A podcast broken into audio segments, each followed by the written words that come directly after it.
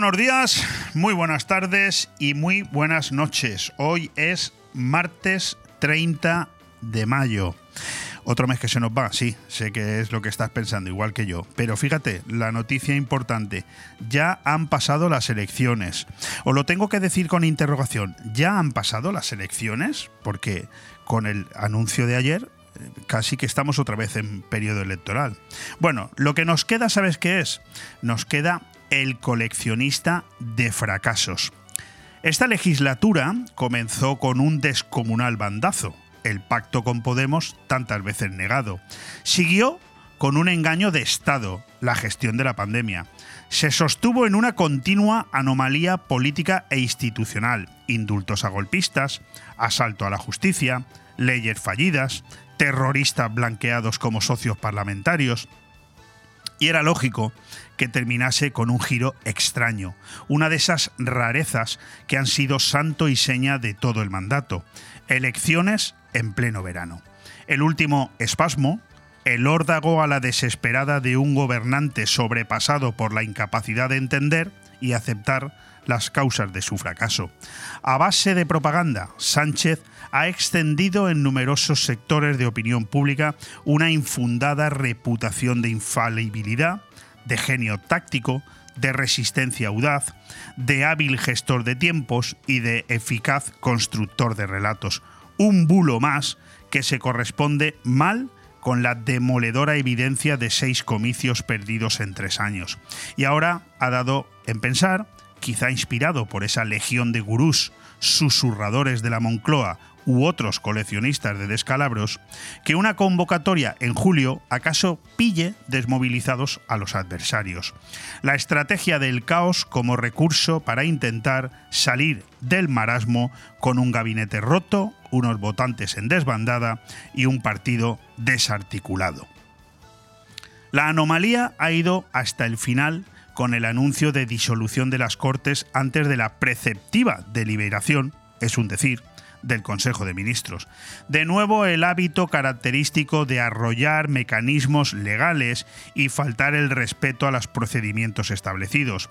Otra muestra de un liderazgo concebido y ejecutado a golpe de puro personalismo a partir de una noción del poder como privilegio omnímodo. Así es el personaje y así será hasta que concluya no necesariamente en julio, su trayectoria de aventurero compulsivo. Una mezcla imprevisible de autoconfianza narcisista, improvisación, osadía y efectismo.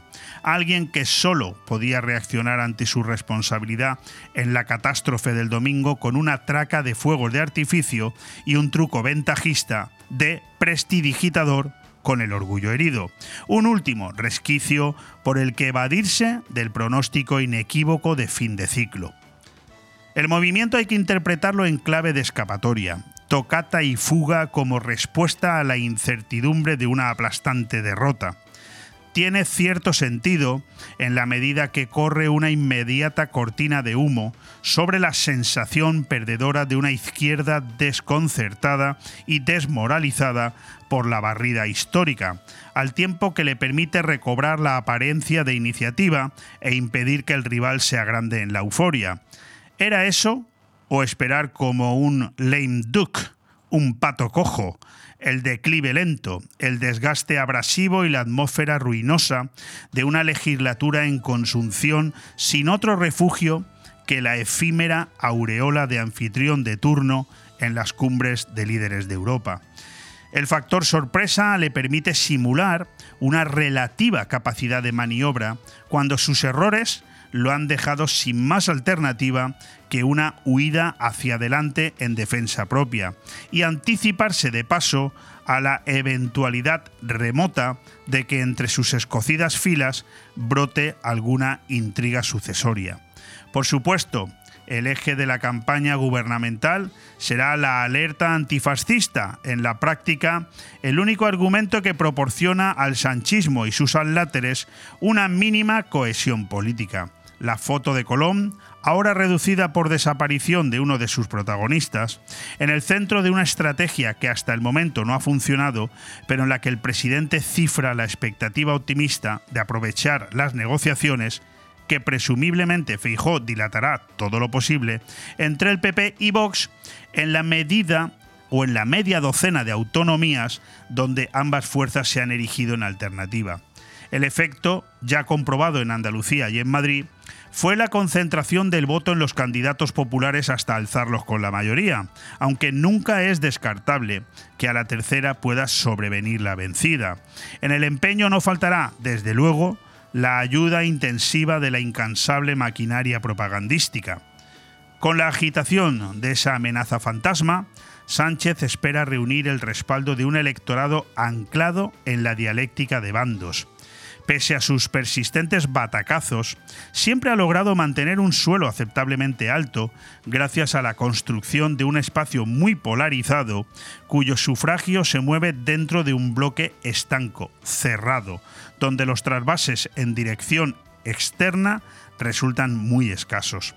Acostumbrado a no contemplar otro escenario que la continua tensión electoral, sabe que en esa clase de duelos existe un decisivo componente matemático que penaliza la dispersión, refuerza la unidad y otorga a la primera fuerza un plus de escaños. Y que, de hecho, la principal explicación de que el PP lo haya adelantado es la absorción de la masa crítica procedente de Ciudadanos. El hundimiento de Podemos y la inconsistencia de Sumar favorecen un marco en el que PSOE se ofrezca como única garantía de resistencia de la coalición tras el desplome del resto de aliados. Lo que se ha olvidado en ese cálculo plebiscitario es preguntarse por su propia idoneidad como candidato. En teoría, y a falta de ese detalle, se trata de un análisis más o menos correcto de unas circunstancias que se han vuelto aciagas para el futuro del Ejecutivo y la estabilidad de sus alianzas. El problema es que el diagnóstico elude la verdadera falla estructural de una caída tan pronunciada y que no es otra que el desanclaje de la realidad, la lectura equivocada de las prioridades sociales a la luz de una ideología dogmática. El sedicente progresismo ha ignorado una serie de diáfanas señales de alarma en la convicción arrogante de que podía hacer lo que le diese la gana, desde mentira mansalva hasta promulgar leyes arbitrarias de consecuencias nefastas, pasando por normalizar sin remilgos a los albaceas del legado etarra, sin que pasara nada. Y de repente ha sucedido que esa realidad preterida se ha tomado la revancha contra el pretencioso designio de ignorarla desde un sentimiento de superioridad moral injustificada. Y es probable que vuelva a hacerlo de una manera contundente y drástica. Probable no significa inevitable. La oposición cometerá un error grave si se emborracha de éxito y da en creer que su trabajo está hecho se va a enfrentar en un contexto nuevo a un dirigente dispuesto a desafiar su propio descrédito y experto en alterar a su conveniencia las reglas de juego. Existe la posibilidad verosímil de que el terremoto del día 28 haya satisfecho a una parte de los votantes descontentos con el gobierno y que de la perspectiva vacacional, el relajo veraniego los disuada de rematar el esfuerzo. Y falta por poner en pie el elemento esencial del vuelco, un proyecto de regeneración para un país envuelto en una crisis de rango institucional, económico, político y ético. Un modelo que encauce la pulsión de cambio, desterrando la ilógica del enfrentamiento y retomando la idea de España como ámbito de convivencia y acuerdo. No sobra tiempo. Aire fresco en BOM Radio Benidorm. Todos los martes, miércoles y jueves de 12 a 2 de la tarde, Aire Fresco, el magazín de actualidad más completo de la comarca, con entrevistas, noticias, opinión y entretenimiento en un aire fresco más renovado, más personal y más cercano de la mano de Leopoldo Bernabeu. Recuerda, todos los martes, miércoles y jueves, desde las 12 del mediodía hasta las 2. También podrás escuchar Aire Fresco por las tardes en redifusión y los fines de semana un resumen con lo mejor del programa. BOM Radio Benidorm. Seguimos creciendo. Alerta amarilla por tormentas con lluvias intensas desde este mismo mediodía, ahora cuando os hablo a las 12 y 10 de la mañana, cuando están previstas que den inicio, de momento aquí en Benidorm no, pero el tiempo es verdad que se está nublando, hasta aproximadamente las 22 horas. La provincia de Alicante sigue sin guardar el paraguas y con la mirada puesta en el cielo y en la tierra, porque AEMET mantiene los avisos amarillos por fuertes lluvias y tormentas para hoy precipitaciones que podrían llegar a los 20 litros por metro cuadrado en una hora en el intervalo comprendido entre las 12 y las 22 horas y afectarían a todas las comarcas. Así se va a despedir un mes de mayo que va a ser pluviométricamente excepcional. ¿Qué nos dice precisamente el parte meteorológico en el día de hoy? Pues justamente ahora cuando te hablo se supone, y con 22 grados fuera de nuestros estudios aquí en la calle ondulada de Benidorm, que empiezan las lluvias y parece ser que en el plazo de una hora van a ser algo más intensas y así se van a ir manteniendo con intervalos de nubes y sol como mínimo hasta las 6 de la tarde. A eso de las 9 y 11 minutos de la noche, si nos escuchas en redifusión, la temperatura habrá bajado 3 graditos, estaremos en 19 y el cielo parece ser que progresivamente se irá aclarando un poco, aunque no, aunque no mucho. En otro sentido, hoy, en este 30 de mayo, ¿qué nos dice el calendario de días internacionales y de efemérides? Pues mira, nos dice que hoy hay dos días mundiales, uno mundial y uno internacional. El Día Mundial de la Esclerosis Múltiple y el Día Internacional del Síndrome Prader-Willi. También hay que decir que empezamos a celebrar la Semana Internacional de Solidaridad con los pueblos de los territorios no autónomos y que también estamos inmersos en la Semana Europea contra el Cáncer, de la que ya me aventuro a adelantar que el jueves tendremos aquí casi con total seguridad una importante entrevista. Hay que felicitar hoy el santo a todos y todas las que se llamen Emelia, con E, y sin H. Emelia, Juana, Lorena, Fernando, Estela y Juana de Arco. Bueno, pues hoy hay muchos santos y muchos muy famosos, como es Juana de Arco, y muy conocidos como Estela, Fernando o Lorena. Bueno, con esos datos nos quedamos, no sin antes Recordaros que a lo largo del programa de hoy, en este martes 30 de mayo, en el que retomamos la marcha después de no haber tenido ayer por primera vez ese aire fresco deportivo, y es que nuestro compañero Joan Cintas ha decidido que, bueno, no va a continuar en el proyecto.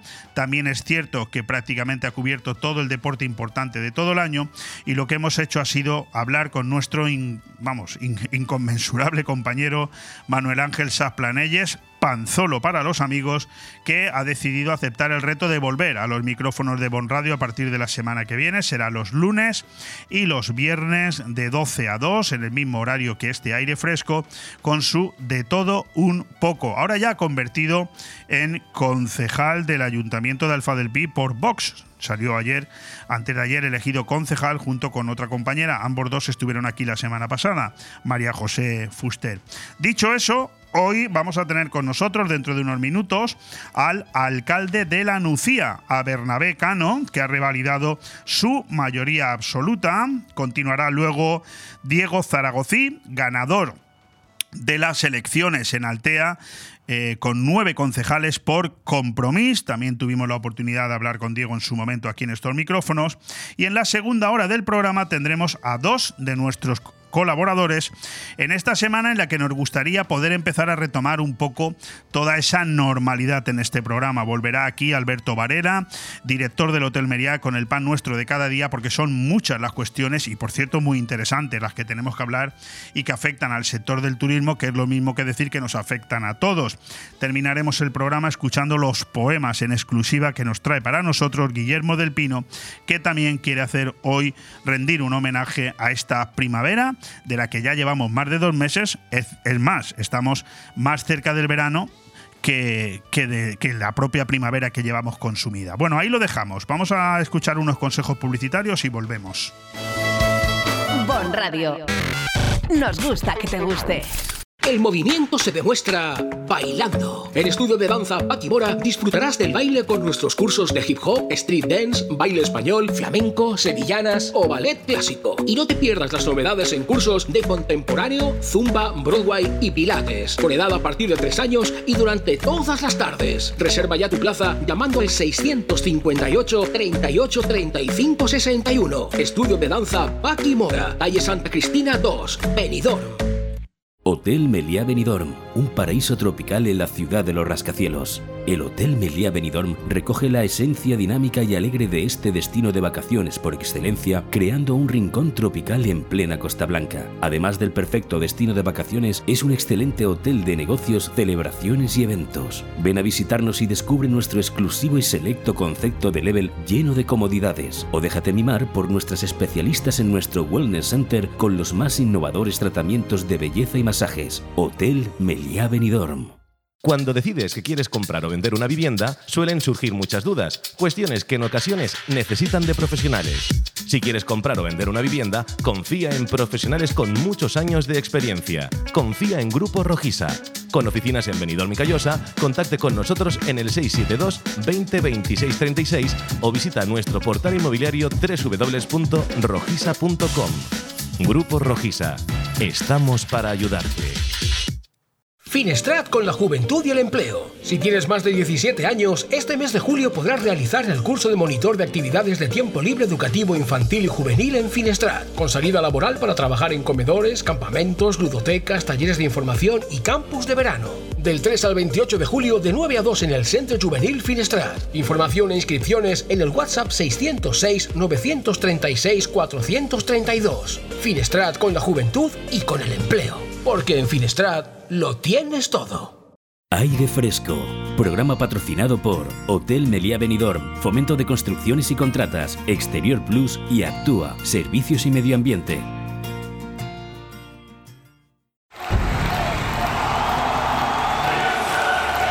El día a día del deporte.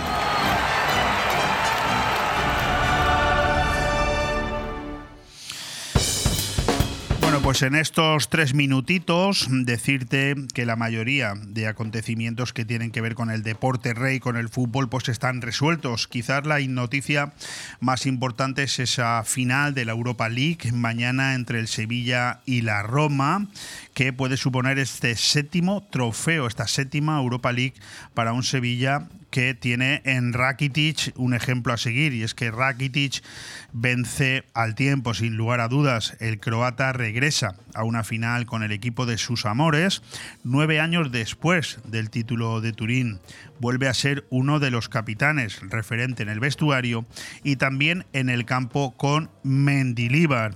Sus compañeros de 2014 recuerdan al Iván que ya se comía el mundo. Y es que hay jugadores que son realmente incombustibles también en el ámbito futbolístico. Hay que reconocer la importancia de la última jornada de liga, la que hace la número 38.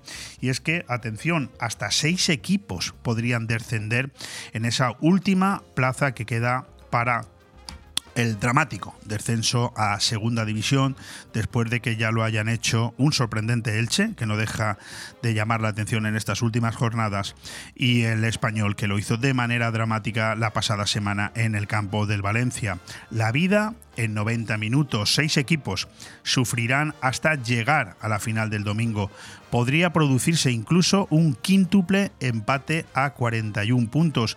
Estamos hablando de atrás hacia adelante del Valladolid que tiene 39 puntos, el Celta y el Almería que tienen 40 y el Valencia, el Getafe y el Cádiz que tienen 41. Bueno, pues mucha suerte a todos ellos, porque desde luego las penurias del descenso a segunda división son dramáticas. Los clubes que pierden la categoría están obligados a reinventarse al sufrir un drástico recorte en sus ingresos televisivos de patrocinio y de taquillaje. Por otro lado, también tenemos ya a los dos eh, miembros que van a formar parte de la primera división la semana que viene. De manera automática ascendieron el Granada y Las Palmas, dejando que otros cuatro equipos, el Eibar, el Alavés, el Albacete y el Levante se jueguen una última plaza en unos playoffs que empiezan este sábado y terminan a mediados de la semana que viene. Por otro lado, en baloncesto, playoffs de la Liga Endesa.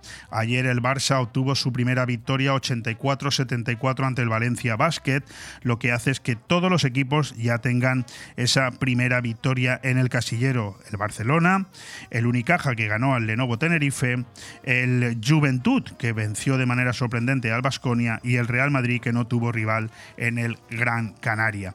Ahí lo dejamos. Seguramente si luego tenemos algún minuto hablaremos un poquito de Fórmula 1 y también hablaremos de tenis, pero tenemos compromisos y hay que atenderlos. Bon Radio. Nos gusta que te guste.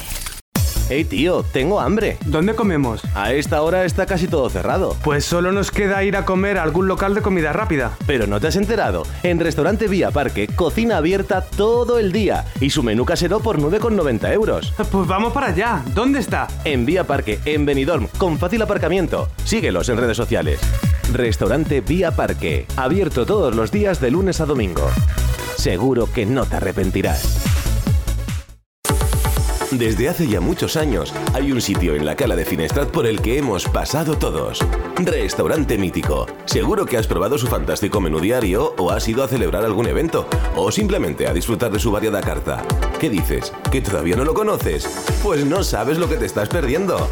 Ven a Restaurante Mítico y que no te lo cuenten. Restaurante Mítico, con amplio parking y abierto de lunes a domingo. Restaurante Mítico, en Avenida Finestrat número 23, La Cala de Finestrat. Porque nunca es tarde para sonreír, MyDent, tu clínica dental en Benidorm. Somos especialistas en blanqueamientos, implantología, estética dental, ortodoncia, periodoncia. Infórmate sin compromiso. Nuestra experiencia y un trabajo minucioso y profesional garantizan unos resultados excelentes. MyDent, en calle Gambo número 10, en Benidorm. Llámanos al 96 585 58 45 www.mydentdental.es MyDent, especialistas en tu felicidad. La tradición es un arte y en Mesón el Segoviano somos artesanos. Artesanos de la buena cocina. Prueba nuestro cochinillo segoviano, el cordero al horno, el chuletón de buey, bacalao a la vizcaína y muchos más platos que harán que repitas. Además, estamos preparados para cualquier reunión, evento o grupo. Descubre nuestros menús especiales. También tenemos un fantástico menú diario para que comas como en casa. Mesón el Segoviano. Artesanía en la cocina. En calle Ibiza 10, Benidorm. Aire Fresco. Programa patrocinado por Hotel Meliá Benidorm, Fomento de Construcciones y Contratas, Exterior Plus y Actúa, Servicios y Medio Ambiente.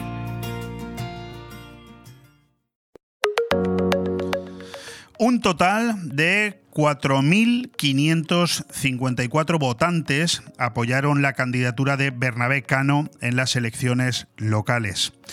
Bernabé Cano obtuvo el 64,14% de los votos, que le otorga 12 de los 17 concejales en Liza. Un espectacular resultado que hace que el actual alcalde de la Nucía consiga, ojo, su sexta mayoría absoluta. El Partido Popular de la Nucía ganó en las 22 mesas electorales. Es uno de los pocos líderes que se nos ha escapado en Bon Radio, pero a diferencia de otros, pocos pero reales, que ni siquiera tuvieron la delicadeza de contestar a la invitación, en su caso lo hizo. Y entendimos que la carga de trabajo era de tal nivel que la posibilidad de acudir al, al estudio era compleja. Este pasado domingo volvió a ganar las elecciones y volvió a ganar por mayoría absoluta. Desconozco el dato, pero estoy bastante seguro de que no tienen que ser muchos los políticos en España que hayan ganado por mayoría absoluta seis veces los comicios. Querido Bernabecano, bienvenido a estos micrófonos, ¿cómo estás? Hola, ¿qué tal? Muy buenos días. Pues muy contento, alegre y con ganas de trabajar. Oye, ¿qué, qué, qué imagen, por empezar de alguna manera, qué imagen es la que más resalta en tu memoria de este domingo pasado por la noche? Pues la, la, alegría de todo el equipo mío que ha estado trabajando durante la campaña, los el equipo de concejales que me va a acompañar esta legislatura, por ese momento de, de saber el escrutinio final, de saber el resultado, de revalidar pues la sexta mayoría absoluta, aunque ya dos años antes ya estaba ahí era alcalde, llevo 22 años de, de alcalde y la verdad pues que después de 22 años de alcalde, pues eh, tener ese respaldo, como tú bien has explicado, del 64,1%, que es uno de los resultados más, eh, de los mejores resultados de toda España, pues creo que demuestra que los nucieros y nucieras pues eh, confían en Bernabé Cano y confían en el proyecto del Partido Popular y ese es un motivo de, alegría, de alegría ver cómo pues eh, cuatro, más de 4.500 personas pues eh, nos apoyaron y decidieron seguir pues apostando por nuestro proyecto. Oye, oye, Berna, ¿te sorprendió que a pesar de, haber mejorado en, en, casi todo, ¿no? En porcentaje, eh, bueno, en votos iguales, porque solamente hubieron tres votos menos, por lo tanto es, es insignificante, son los mismos votos, que en cambio se perdiera un concejal, cosas curiosas de la política, ¿no? Sí, sí, es curioso, pero bueno, es, es la ley DONT, es decir, que las anteriores, hace cuatro años, en las elecciones de hace cuatro años, pues el concejal número 13 eh, en compromiso le faltaron pocos votos para llegar al concejal, que nos hubiese dejado con 12. En, hace cuatro años, pues eh, la ley DONT nos dio ese concejal y en esta ocasión, este, en este escrutinio, la ley nos ha quitado ese concejal, teniendo más porcentaje, pero que el Vox llevó, llegó a pasar el 5% de los votos y nos cogió ese concejal. Si no hubiese pasado el 5%, como ocurrió en el caso de Compromís, pues eh, hubiésemos tenido el 13%. Pero bueno, sí, sí. la ley DONT a veces te da, a veces te quita. No, no, es que vez, la otra vez nos dio, pues faltaron pocos votos a compromiso, esta vez, pues el pasar el 5% por pocos votos eh, Vox, pues nos ha quitado el 13, pero bueno, el resultado es que hemos aumentado el porcentaje al 64,14, pero bueno, son detalles de la ley todo, ¿no? Que sí, no, no, es mucha que gente no entiende, ¿no? Re, no, claro, resulta curioso porque, claro, te pones a mirar porcentajes y dices, ahí va, el PP ha bajado un concejal en la Nucía, es que han empeorado. No, no han empeorado, han mejorado en todo, claro, entonces sí. te haces la pregunta porque es la curiosa ley de por cierto, Berna, en tu caso, la, las victorias yo creo que son distintas al resto, ¿no? Porque son tantas y con resultados siempre tan amplios que me toca hacerte esta pregunta, lo siento. Cuando no se mejora, ¿parece menos dulce?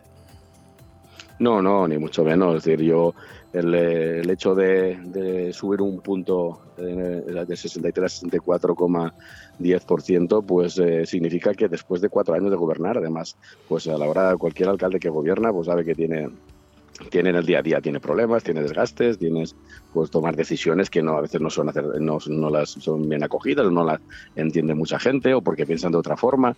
Eh, por lo tanto, después de estar 20, 22 años de alcalde, pues seguir teniendo pues uno de los mejores resultados de España, pues la verdad es que estamos muy satisfechos, muy satisfechos y sobre todo eh, demuestra la confianza que tienen los nucieros en el proyecto que presentamos. Que cada cosa que eh, nos comprometemos lo cumplimos, cada cosa que decimos que vamos a hacer lo hacemos y yo creo que al final eso pues una tarjeta de presentación muy importante que la gente de la Nucía pues eh, confíe en Bernabé Cano.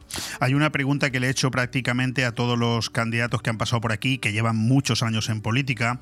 Eh, la respuesta me ha encantado siempre. A ti también te la hago. Toda, toda una vida ya en política, como bien dices, más de 20 años como alcalde de la Nucía, concretamente 22, el año que nació mi hijo mayor.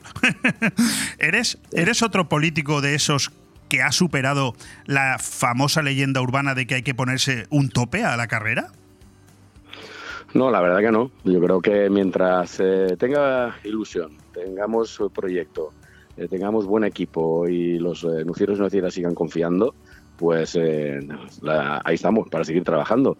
Yo he tenido la suerte de poder haber que, que elegido pues otros cargos políticos, incluso en Valencia, en Madrid, pero yo siempre, y tú lo sabes perfectamente, Correcto. siempre he dicho que yo quiero ser alcalde del mi pueblo y hacer sí. cosas por mi pueblo. Y bueno, sí que es compatible con la Diputación Provincial de, de, Alicante, que he estado 12 años de diputado de deportes y de, y de, y de obras, que es compatible con la alcaldía, pero he tenido la oportunidad de poder ir a Valencia y formar parte del gobierno valenciano. He tenido la oportunidad de ser diputado nacional y he tenido la oportunidad de ser delegado del gobierno de la comunidad valenciana. Así que he tenido muchas sí. oportunidades de cambiar de, de cargo, pero al final yo soy de, de Poble y quiero estar en el mi Poble y trabajar, y trabajar por mi pueblo. Entonces eso es lo que me mueve. Te voy a hacer una, pregura, una pregunta que, que va entre la nostalgia, el romanticismo y la memoria. A ver cómo tiene memoria, a ver cómo tiene la memoria Bernabecano que ya pasa de los 50. ¿Eres capaz de recordar la nucía que te encontraste al inicio de siglo? Uf, pues sí, sí, sí me acuerdo, porque a esos 22 años de alcalde hay que sumar 6 de teniente alcalde. Es decir, yo llevo en el Ayuntamiento de Anuncia, equipo de gobierno, entre alcalde y primer teniente alcalde, 28 años. Ahora con esta, con esta nueva legislatura serán 32 años gobernando.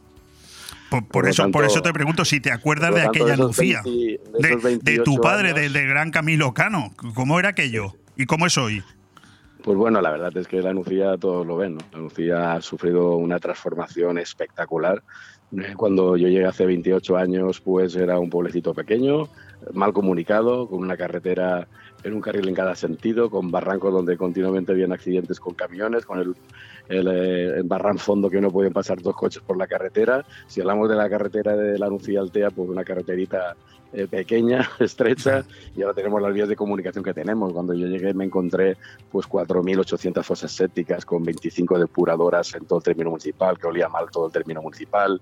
A nivel de, de, sanidad, pues había, bueno, yo estaba de médico, un médico y un, dos médicos y dos ATS que pasábamos consulta en la casa del médico. Eh, a nivel de colegio, un colegio pues antiguo de la Segunda República, con falta de colegio, es decir, que podía estar hablando de todo lo que hemos invertido, que no se ve mucho muchas, veces, que son pues toda la red de alcantarillado que tuvimos que hacer, ¿no? donde se invirtieron eh, más de 25 millones de euros y están enterrados bajo, bajo el asfalto. Las urbanizaciones de la Nucía no tenían alumbrado público, estaban oscuras, no tenían ni aceras. Es que son tantas las, la transformación de ciudad deportiva, pues solo estaba el campo de tierra que construyó estando mi padre de alcalde, el campo de tierra, la piscina, eh, frontón y mira ahora dónde estamos. Eh, a nivel juventud no había nada de nada. a nivel de cultura, pues teníamos el sindicato de toda la vida, un localito de 190 asientos y ahora tenemos el auditorio que tenemos. Es decir, que son tantas y tantas, hemos pasado de ese pequeño colegio a tener ahora pues, dos colegios públicos, un instituto público, el colegio privado eh, Elians, ahora en esta legislatura construiremos el tercer colegio, segundo instituto, y que hemos pasado de tener 300 alumnos a tener 3.000 en la actualidad, ¿no? Sí, sí.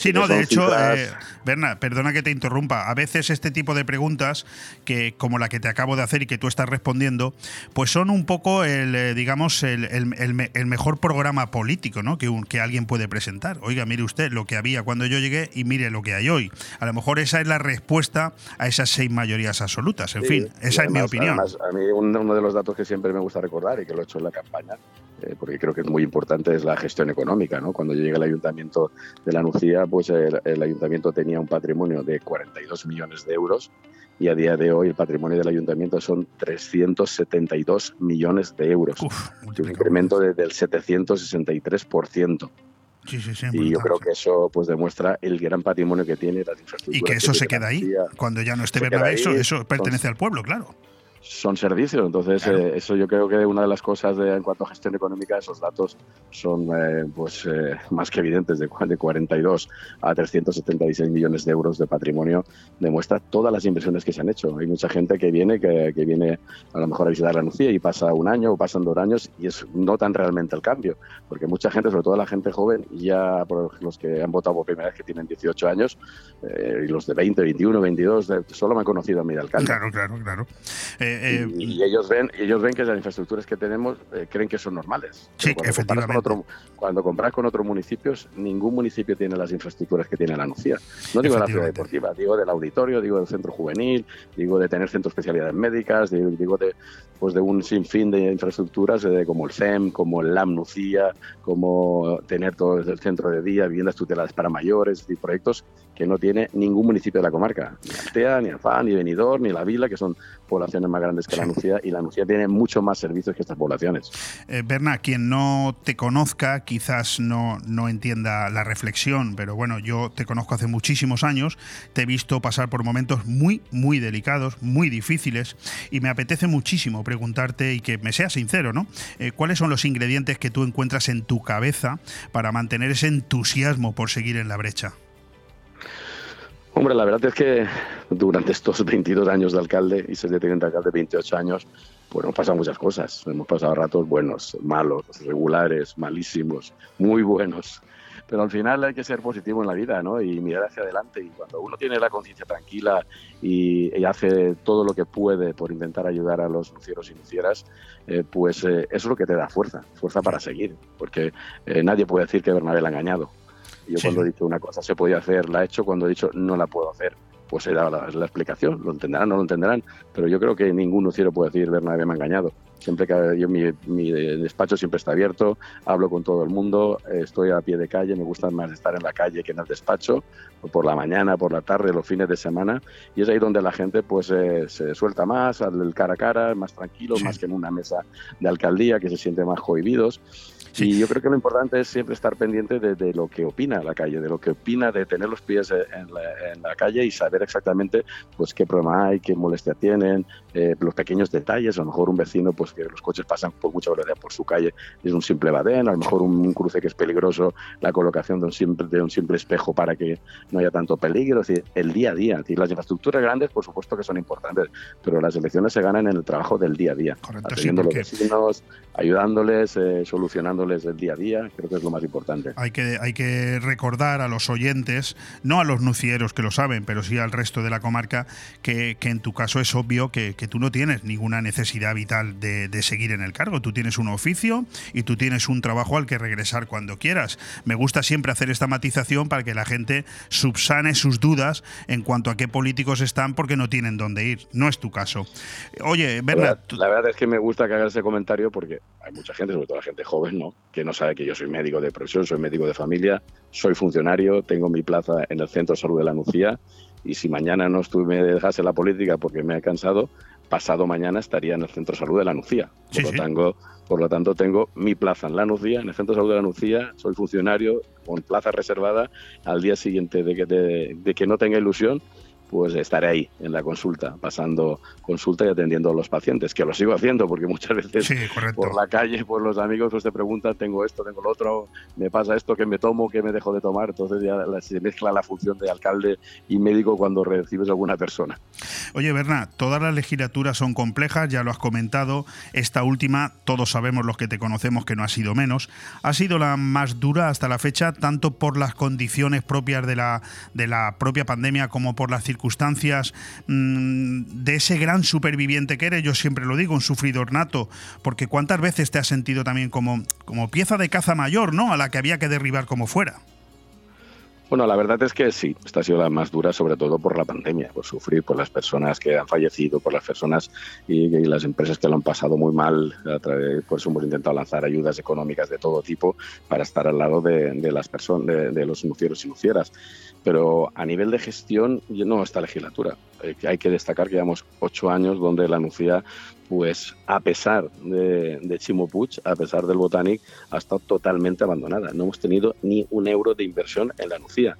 Eh, con un tercer colegio que, en el que cuando se abra ya estará completo, ya nos falta el cuarto colegio, en un instituto que lo necesitamos sí o sí, eh, en, un transporte interurbano que hace falta para toda la comarca y durante estos ocho años la Generalitat Valenciana no ha hecho absolutamente nada por solucionar un problema que es vital o por ejemplo a nivel de sanitario que el centro de especialidades de la Nucía pues eh, falten especialistas, falta equipamiento, en el consultorio de Bello Horizonte que hemos construido nos falta el personal, el hospital de Villajoyosa, que es una auténtica vergüenza que no esté ampliado ya. Ha movido tierra de un sitio al lado, del otro al otro, siempre, pero nada de nada. y que son tantas cosas las que podíamos decir. Y la Nucía pues, ha visto perjudicada en estos ocho años. Y a pesar de la Generalitat, a pesar ya no solo que no nos han ayudado, sino lo que ha hecho la Generalitat en todas sus consejerías ha sido poner trabas a la Nucía, intentar bloquear todos los proyectos de la Nucía, crear problemas a la Nucía, dejarnos fuera de todas las subvenciones con la excusa de no hay partida presupuestaria suficiente. Cuando hemos visto otros ayuntamientos que han recibido dinero de la Generalitat, que en las mismas líneas de subvención y la Nucía no se la ha tenido y el motivo y la única explicación es que no había partida suficiente, pero sí que había para dar al TEA compromiso, pero pues sí que había para dar a Alfa del PI el Partido Socialista y por lo tanto el gobierno que hemos tenido durante ocho años ha sido un, gobierno que solo ha ayudado a los municipios de su color político, pero así les ha ido. a, diferencia de la, a diferencia de la Diputación Provincial de Alicante, que ha ayudado a los 141 municipios exactamente igual. Yo desde mi departamento de deportes hemos hecho instalaciones deportivas en los 141 municipios. Eso no lo puede decir la Generalitat Valenciana. La Generalitat Valenciana ha dejado a la mitad de los pueblos de la provincia de Alicante y a los más pequeños, por supuesto, sin recibir ni una euro para inversiones. Es decir, que ha sido una dejadez total y por eso los, los, los votantes de prácticamente la mayoría de los municipios pues han castigado a Partido Socialista y a Compromís, que vienen aquí como garantía de poder de ayudar a todo el mundo por igual y ser los justos, y así, así les ha ido, que han sido totalmente injustos en, eh, en, cuanto a la financiación de los municipios, y ya no digo nada si es una injusticia que en los últimos dos años el presupuesto eh, de España haya destinado a Alicante pues eh, la inversión más baja. Correcto. La provincia número 52 de 52. Sí, sí. Dos años consecutivos. Eso es burlarse de los alicantinos, los alicantinas. Ahí quedan las denuncias evidentes de Bernabé Cano, alcalde de la Nucía y diputado provincial. Berna, hay una pregunta que me apetece mucho hacértela. Eh, seguramente para ti es un poco incómoda, pero, pero yo creo que es, es fundamental.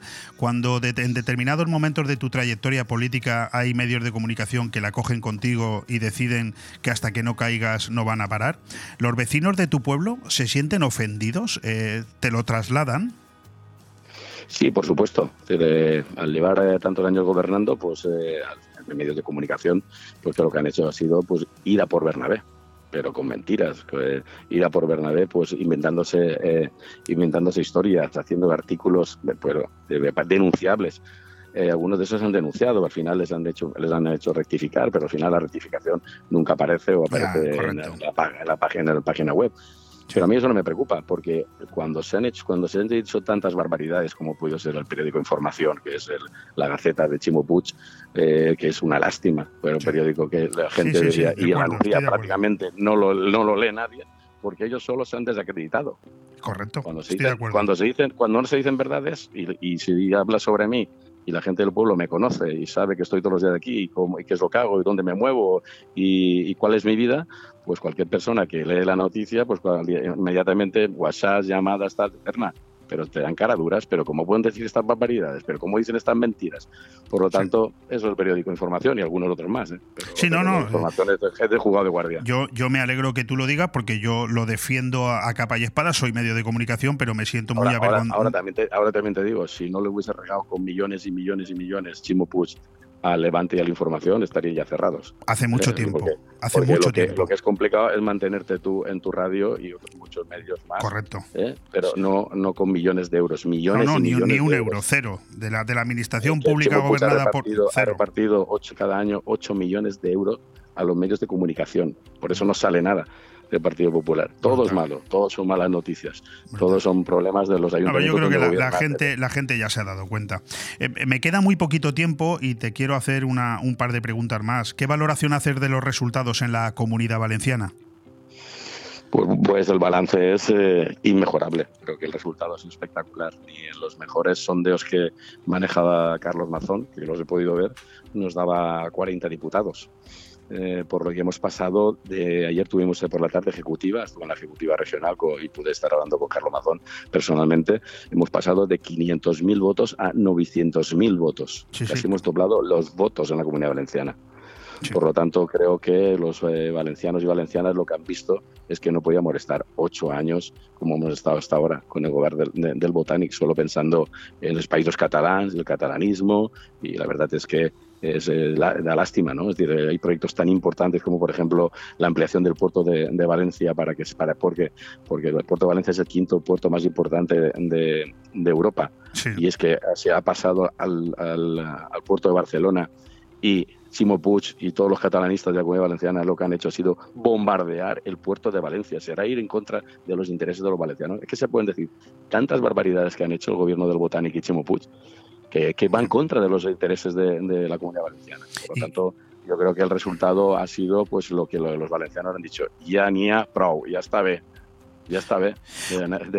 Berna, Yo creo que eh, ha sido muy claro. he sufrido mucho contigo este fin de semana porque me ha parecido que tienes que haber vivido seguramente la montaña rusa más, más brutal de tu vida, ¿no? Por un lado, ese dramático descenso de- del equipo de fútbol de tus amores y por el que te has dejado la vida, y luego esa mayoría absoluta el domingo por la noche. ¿Cómo se gestiona algo así tan, tan fuerte?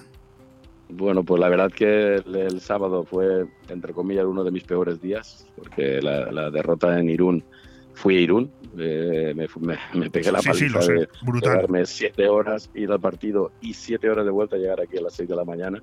del domingo casi casi para ver las mesas electorales, pero tenía que estar con el equipo, tenía que intentar pues animarle a, a, poner mi granito de arena y fue una lástima porque no nos merecimos eh, perder, por lo contrario, nos merecimos ganar.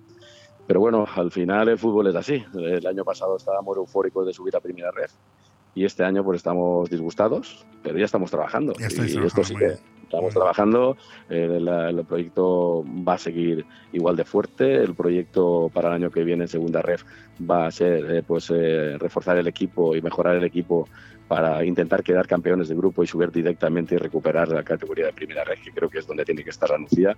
Pero sí que pasé de un sábado súper amargo a un viaje de vuelta que no, que no, se, lo, no se lo deseo a nadie, al, al, domingo por la noche, pues estar celebrándolo con mi familia, con los amigos, con, toda la gente que ha ayudado y hemos pasado de la tristeza del sábado a la alegría del domingo. Pero ya que el fútbol, a ver, se cae uno hay que levantarse.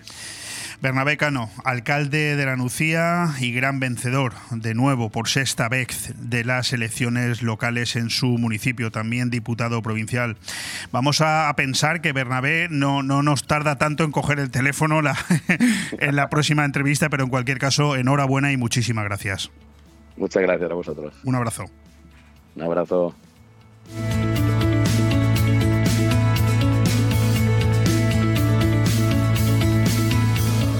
Radio.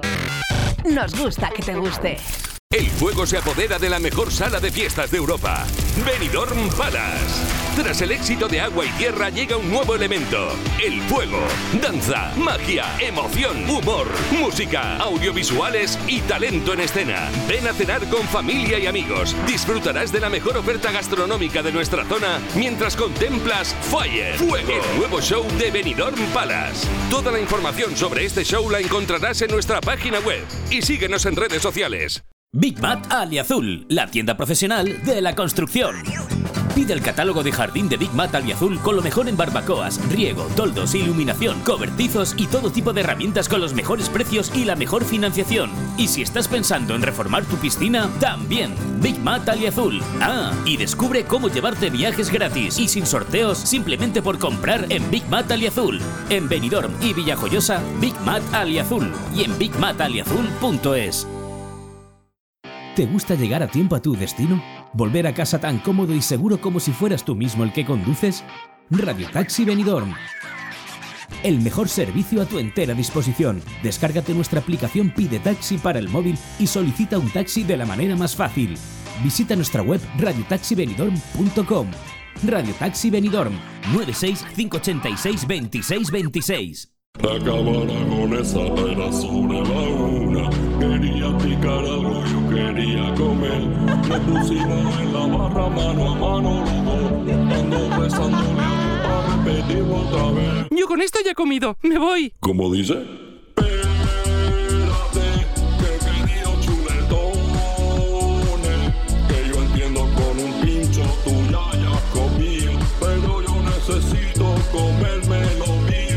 Ven sin prisas a la Cava Aragonesa, una institución en el corazón de Benidorm. ¿Te gusta que los pucheros sepan con el máximo sabor? ¿Te encantaría ver esos solomillos y entrecots brillando en la parrilla? ¿A que no quieres jugártela con la barbacoa? Pues en Carnicería Alfonso Lara tienes la seguridad que no te va a fallar nunca. Porque la mejor combinación de calidad y precio con los mejores productos selectos la tienes aquí. Carnicería Alfonso Lara. La mejor carne al corte de buey, vaca, pollo, cerdo y cordero. Ven a comprobarlo en Garita 10 de Benidorm. Carnicería Alfonso Lara. Siempre junto a ti. Aire Fresco. Programa patrocinado por Hotel Meliá Benidorm, Fomento de Construcciones y Contratas, Exterior Plus y Actúa, Servicios y Medio Ambiente.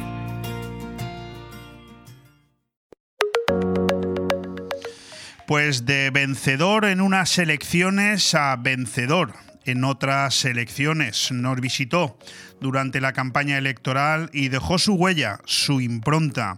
No importaba tanto el color político, porque siempre me ha interesado a mí personalmente mucho más la persona. Es cierto que nos conocíamos de hace años, pero nunca habíamos tenido una conversación tan próxima. Me sorprendieron varias cosas de Diego. La principal, su templanza también su preparación. Si se tienen esos dos valores esenciales para una responsabilidad de este tipo, se tiene mucho ganado porque puedes hablar con todo el mundo, incluyendo a los menos habituales o a los menos habituados al diálogo y la negociación. Vi que Diego tenía las ideas sobre lo que quería de Altea muy claras. Seguro que en algunas estamos distanciados, pero traslada la seguridad necesaria como para deducir con facilidad que se está ante alguien con personalidad. De esos tipos difíciles de malear. Bienvenido de nuevo, Diego Zaragozí, ¿cómo estás? Pues en este momento estoy ruborizado después de escuchar la presentación que me has hecho, pero muy contento, gracias. Bueno, sé que estás conduciendo, te agradezco muchísimo que nos atiendas, enhorabuena por esa victoria. Diego Zaragozí no solamente es concejal del Ayuntamiento de Altea, sino que era el candidato de compromiso a la alcaldía y ha ganado las elecciones, por lo que muy previsiblemente sea el nuevo alcalde de Altea. Eh, Diego, está claro que todo candidato quiere ganar pero, pero aún con todo y con sinceridad, ¿sorprendido por el resultado? Eh, abrumado también. Eh, yo entiendo, a ver, yo mi intención, nuestra intención, nuestra ilusión, que entendíamos que era viable, era el ser la lista más votada, ¿vale? Porque entendíamos que era complicado.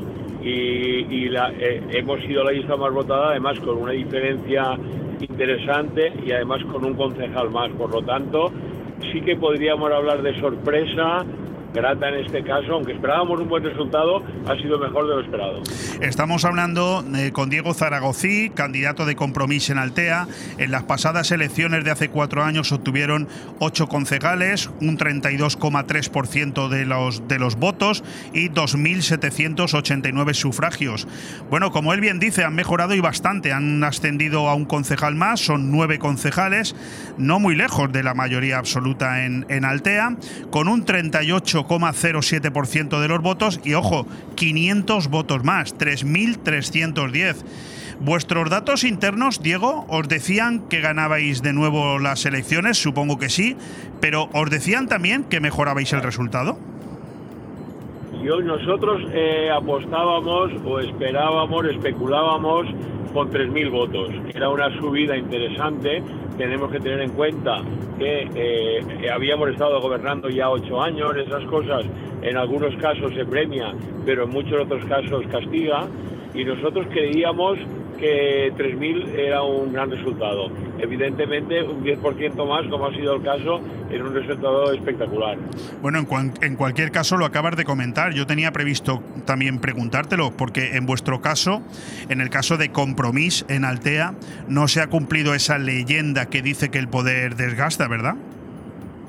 No, eh, yo creo, evidentemente yo te tengo que dar esa versión, que es la nuestra yo es que creo que hemos trabajado muy bien, creo que la gente está contenta con el trabajo, creo, ya lo hablamos en su día cuando tuve el gusto de visitarte, que hemos hablado mucho con la gente, hemos estado con la gente, hemos estado a pie de calle, y yo creo que eso la gente lo ha reconocido y como y es evidente que nos lo ha premiado. Bueno, es evidente que hay cosas que no se pueden negar. Algunos, como tú bien dices, les podrá gustar más y a otros les gustará menos. Pero la realidad es que si un partido en el gobierno después de ocho años mejora sus resultados, eh, bueno, en casi un 20% más de votación y mejora incluso en un concejal más, es lógico que algo se tiene que haber hecho bien. Vamos, eh, es, es lo más lógico que se puede deducir. Por cierto, hablando de lógicas, Diego, ¿es lógico pensar que se repite el tándem compromiso-PSOE para los próximos cuatro años? Pues es lógico pensarlo porque hace ocho años que estamos trabajando juntos, hemos trabajado a gusto, hemos eh, evolucionado la, hacia la aldea que nosotros queríamos juntos y entiendo que sí, he tenido, ya he hablado con, con Deo Sánchez y nos tenemos que sentar esta semana, entiendo, a tomar un café para ver la impresión de ellos. La nuestra, evidentemente, hay una predisposición.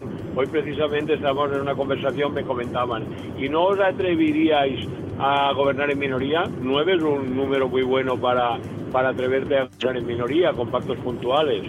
Pero primero quiero, tengo, yo creo que es mucho más práctico eh, tener un, una- un pacto de gobierno. Además, nosotros siempre hemos estado, cuando hemos gobernado, no somos un partido que excesivamente potente como lo- lo- los habituales y nosotros no, no sabemos de mayorías absolutas. Entonces estamos acostumbrados a gobernar en pactos y, y nos, y nos va bien. No, desde luego acabas de hacer una, una magnífica reflexión. La que yo te quería aportar es que te tomarás un café o si es necesario pondréis un termo completo en la mesa, ¿no? Sí, sí, si hace falta eh, nos quedaremos a cenar después también. Oye, eh, con sinceridad también te pregunto ya como, como candidato, todavía como candidato, ¿esperabais mejor resultado de algún adversario? Eh, sí, yo esperaba, yo esperaba que el PSOE tuviese mejor eh, resultado. Sabíamos que el Partido Popular iba a tener mejor resultado porque hay fuerzas que ya no se han presentado en estas elecciones, que en la anterior tuvieron representación y entendíamos que el, Partido Popular cogería mucho, mucho voto de esas fuerzas, ¿vale? Sí, un poquito yo creo, al haber menos, de hecho hay un partido menos, de, eh, ha, ha- sacado, hay un partido menos, perdo- eh, perdona, que ha sacado representación. Por tanto, aparte de los que se quedaron fuera otra vez, que fueron dos, y los dos que no se presentan, había más de 1.500 votos o 1.600 votos pendientes de repartir. Lo Claro. lógico es que nos tocasen un poquito cada uno. Oye, es el mejor resultado de compromiso en la comarca, pero con mucha diferencia. Eh, una pregunta muy sincera, muy directa. ¿Se votan las ¿Se votan las personas? ¿Se votan las dos cosas en Altea? Eh, la tercera, eh, se votan las dos cosas. Nosotros, como todos los partidos, tenemos un número eh, X de eh, votantes que son ideológicos y son los que van a votar según las siglas y evidentemente Altea que todavía se mantiene como pueblo, como toda la comarca, cada uno en su tamaño, eh, se le vota mucho a la persona. Te voy a dar un dato que es muy, muy Relevante. Sí, eh, Compromís eh, local, Compromís Peraltea, eh, ha sacado el mismo día mil votos, mil más que Compromís en las autonómicas. Entiendo que esos mil votos son los, de las los, del, los del equipo, no la persona sola, ¿eh? No, El no, claro, completo. claro. Ya con ese, con ese dato queda la, la pregunta totalmente resuelta. Eh, ¿Qué valoración haces eh, o, o en tu interior? ¿Cuáles crees que son los principales motivos para que os hayan vuelto a votar de manera tan masiva en Altea a compromiso? Pues la, parte final de la respuesta de la pregunta anterior, el equipo humano que hemos presentado, que yo, claro, eh, no puedo decir otra cosa, evidentemente, creo que es el mejor que se ha presentado a las elecciones. Hay gente muy buena, gente muy predispuesta para seguir trabajando por Altea, son importantísimas. Hay otra muy importante que es la gestión realizada. Evidentemente, el pueblo de Altea ha entendido como buena nuestra gestión y nuestra propuesta de, mejora de nuestro pueblo y esa yo creo que es la que más pesa y luego también de la parte anterior, evidentemente hay una parte ideológica que la gente entiende que es mejor nuestra opción que cualquier otra, sí. Déjame que te haga un par de preguntas de índole un poco más comunidad valenciana. ¿Qué valoración haces de los resultados de compromiso en, en general? Pues yo creo que compromiso nos hemos quedado un poco cortos, es evidente. Yo eh, era difícil eh, superar los resultados de 2019 porque por circunstancias y porque ha ido evolucionando, es porque yo creo sinceramente, y eso lo digo, creo que es la primera vez que lo digo fuera de una reunión de, de más de cuatro personas, creo que Compromís eh, estaba en un sitio muy alto, tenía un techo y yo creo que estábamos tocando el techo y ahora se ha demostrado. Yo creo que hemos tenido muy buen resultado si comparamos de dónde venimos, ¿vale?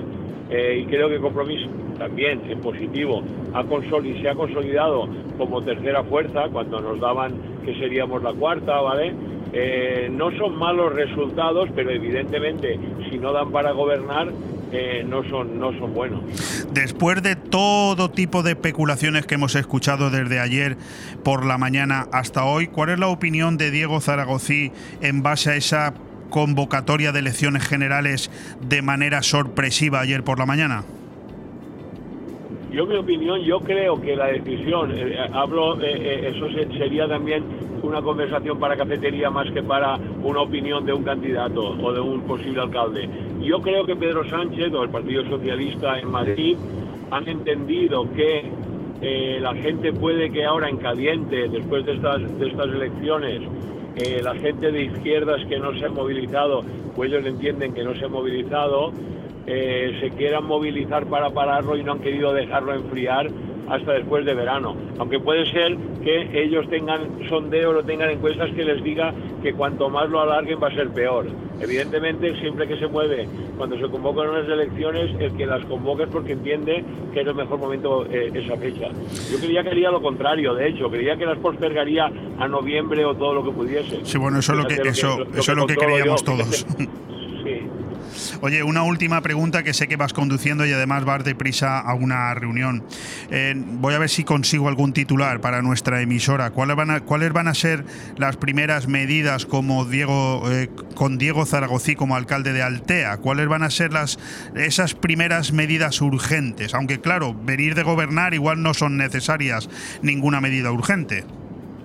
Oiga, ahí, eh, eh, tú te has contestado a la pregunta y lo has visto evidentemente. Nosotros, ya lo dije en su día en el, en el debate, en las entrevistas que he tenido en la campaña, claro, nosotros seguimos trabajando. Yo, de hecho, esta mañana, he salido hace un rato, he estado en mi despacho de concejal de infraestructuras porque eh, acabando un proyecto muy concreto que va a ir a Junta de Gobierno eh, para aprobación, que ya está terminado, para sacar la licitación, para que las obras puedan empezar después del verano.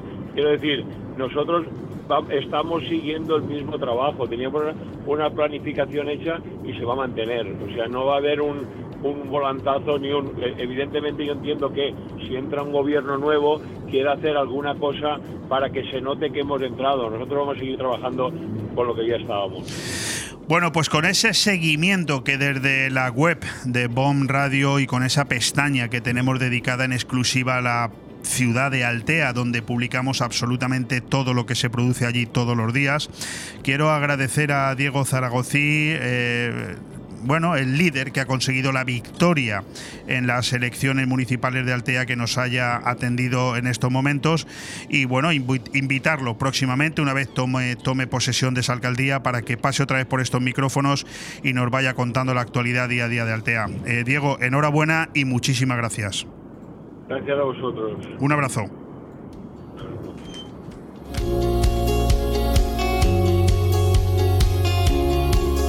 Bon Radio.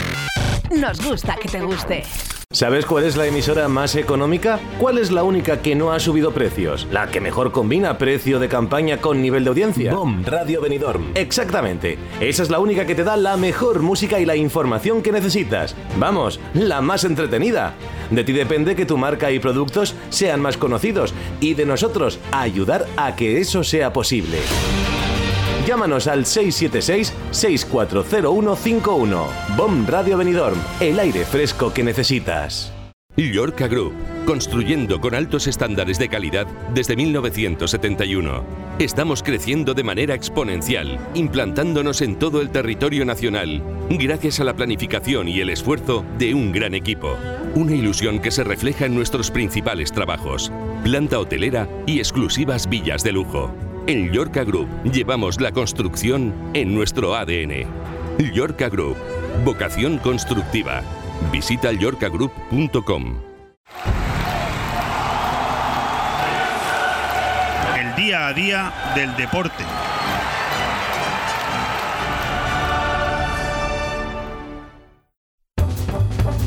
Pues hemos hecho algo así especial, ¿verdad, querido Ale Ronzani? Hemos puesto deportes antes, ahora volvemos con un par de titulares que nos quedaban, ya lo he dicho, lo prometido es deuda. Y es que hoy en día eh, hablar de deportes y no hablar de Fórmula 1 es un delito, porque la temporada o el temporadón que está haciendo Fernando Alonso no se le está escapando a nadie. Ese segundo puesto en el Gran Premio de Mónaco este pasado domingo que puso los pelos de punta a toda España con bueno, una carrera absolutamente memorable que empezó en seco y terminó con lluvia en la que incluso si Fernando Alonso no hubiera cometido un error o su equipo en un cambio de ruedas donde le pusieron eh, neumáticos medios en vez de los intermedios de lluvia, según algunas, eh, algunas noticias y algunos parámetros estudiados, incluso podría haber ganado la carrera. Este fin de semana, el próximo viernes ya empiezan con los libres 3 y los libres 2 por la tarde, los libres 1 por la mañana, la calificación el sábado por la tarde y el Gran Premio de España el domingo en Barcelona. El propio Mike Crack, que es la persona responsable, el jefe de Aston Martin en la Fórmula 1, habla de más oportunidades para que Alonso gane una carrera. Mike Crack se lamenta de la ocasión perdida en Mónaco, pero vaticina que Fernando Alonso tendrá más opciones de victoria esta temporada. El jefe de Aston Martin anuncia nuevas mejoras, pero concede que será muy difícil ganar en Barcelona. Reconoce que este segundo puesto es el mejor resultado en la historia de Aston Martin. Por su parte, el propio Fernando Alonso es el primero, atención, en toda la historia de la Fórmula 1 en subir al cajón con cuatro equipos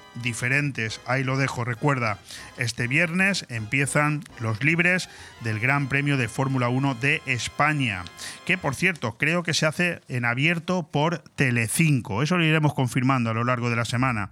Termino el resumen deportivo hablando de tenis, hablando de Roland Garros y es que Alcaraz, nuestro Carlitos Alcaraz, firma un estreno de número uno en Roland Garros con ese 6-0, 6-2 y 7-5 ante Flavio Coboli. Enhorabuena por esa victoria y mucha suerte en este torneo, en uno de los torneos de tenis más importantes del calendario a nivel nacional, en el que por primera vez durante muchísimos años nuestro gran campeón Rafa Nadal no ha podido estar.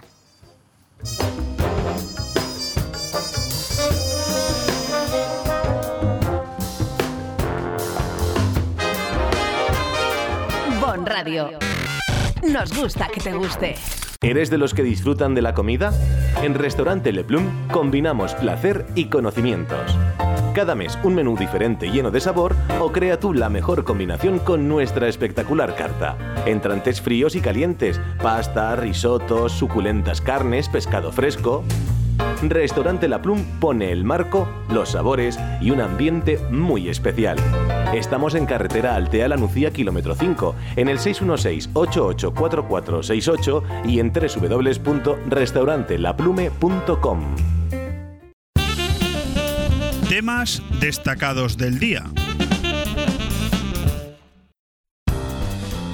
Bueno, pues son esos temas destacados del día. Hoy podríamos hacer dos apartados distintos. En el primero, en el que hablar de, lógicamente, hacer un resumen de titulares políticos del día, porque estamos ante una semana netamente política en la que tendríamos que estar dedicando la mañana a hablar de los resultados que se han producido en las elecciones eh, municipales y regionales este pasado domingo, pero eh, no es menos cierto que nos toca hablar también de manera un poco obligatoria de esa convocatoria de elecciones con la que ayer nos sorprendió el señor eh, presidente Pedro Sánchez a todos. En ese contexto, los datos nos dicen que el Partido Popular obtuvo un total de 7.054.887 votos, un 31,53% de los que fueron a votar, mejorando en 1.900.000 votos los eh, que acudieron eh, a las elecciones generales en 2019 o a las elecciones municipales y regionales, entiendo yo. Eh, los datos nos hablan que el PSOE obtuvo de 6.291.812 votos, el 28,12% de los sufragios, bajando, no mucho, eh, cuidado, estamos hablando de un descenso de 400.000 votos en comparación con los que obtuvo en las generales del 19. Por lo tanto, queda claro que el PSOE no ha perdido tantos votos y que la subida del PP viene mayoritariamente por la recuperación de los votos eh, del Partido de Ciudadanos, que prácticamente, bueno, pues eh, podríamos decir que está en, en sus últimos estertores. Hay quien dice, en esa lectura que se hace por muchos lados del adelanto electoral ayer de manera sorprendente por parte del presidente del gobierno, incluso saltándose lo preceptivo que marca la Constitución, es que primero se, convoque el Consejo de Ministros, se delibere y luego se convoque ese proceso electoral.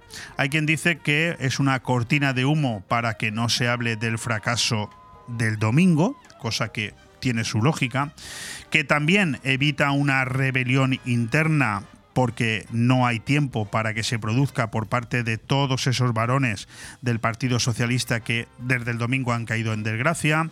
Hablamos de Lambán en Aragón, hablamos de Chimo Puig en la Comunidad Valenciana, el propio Vara en Extremadura que incluso ha anunciado su renuncia a seguir en política y hay una hay más más lecturas. Una tercera podría ser que al Partido Popular y Vox le va a pillar negociando en numerosas instituciones y por tanto tratarán de volver a vender el cuento de que el PP pacta con la ultraderecha, es decir, esa posiblemente sea una de las estrategias que más utilice el Partido Socialista en campaña. Otra podría ser que los nuevos varones del Partido Popular no van a tener tiempo de poner en práctica su gestión y de construir su imagen de líderes, por lo tanto no van a poder vender eh, ese carisma de cara a sus electores.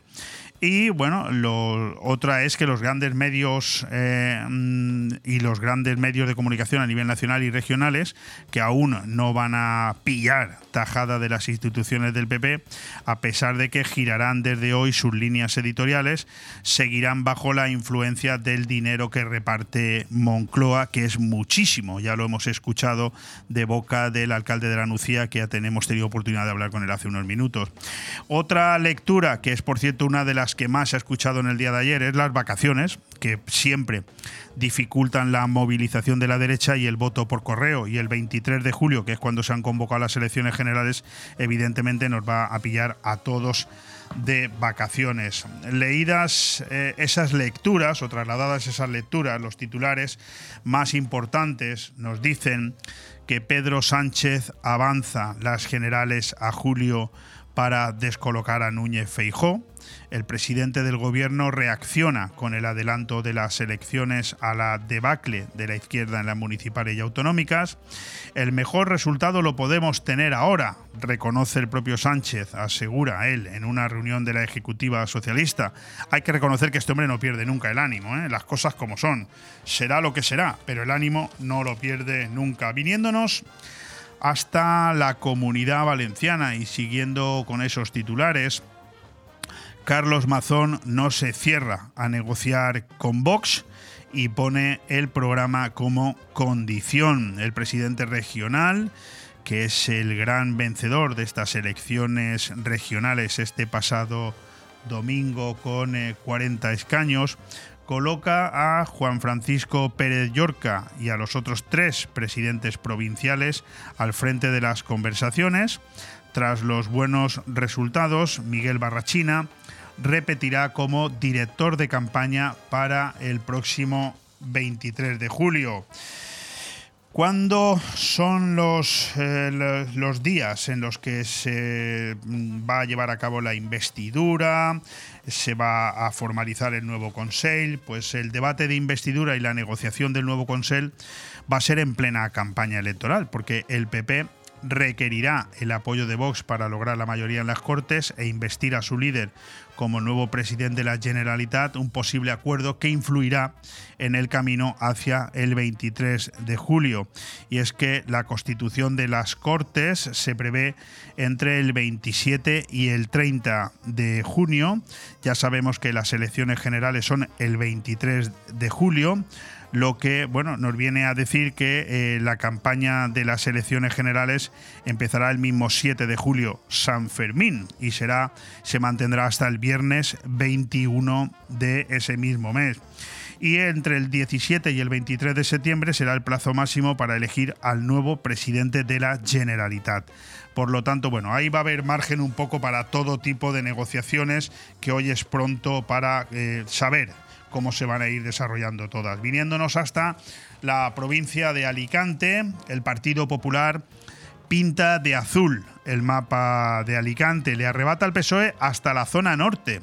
La lista de Barcala en la capital se impone en todos los distritos, aunque cimenta su amplia mayoría en el área de playas y en los PAU 1 y 2, donde cosecha el 40% de sus apoyos. Está clara la victoria del Partido Popular en la capital y aquí en la comarca también, sobre todo en Benidorm, donde entre veteranos anda el juego en Benidorm.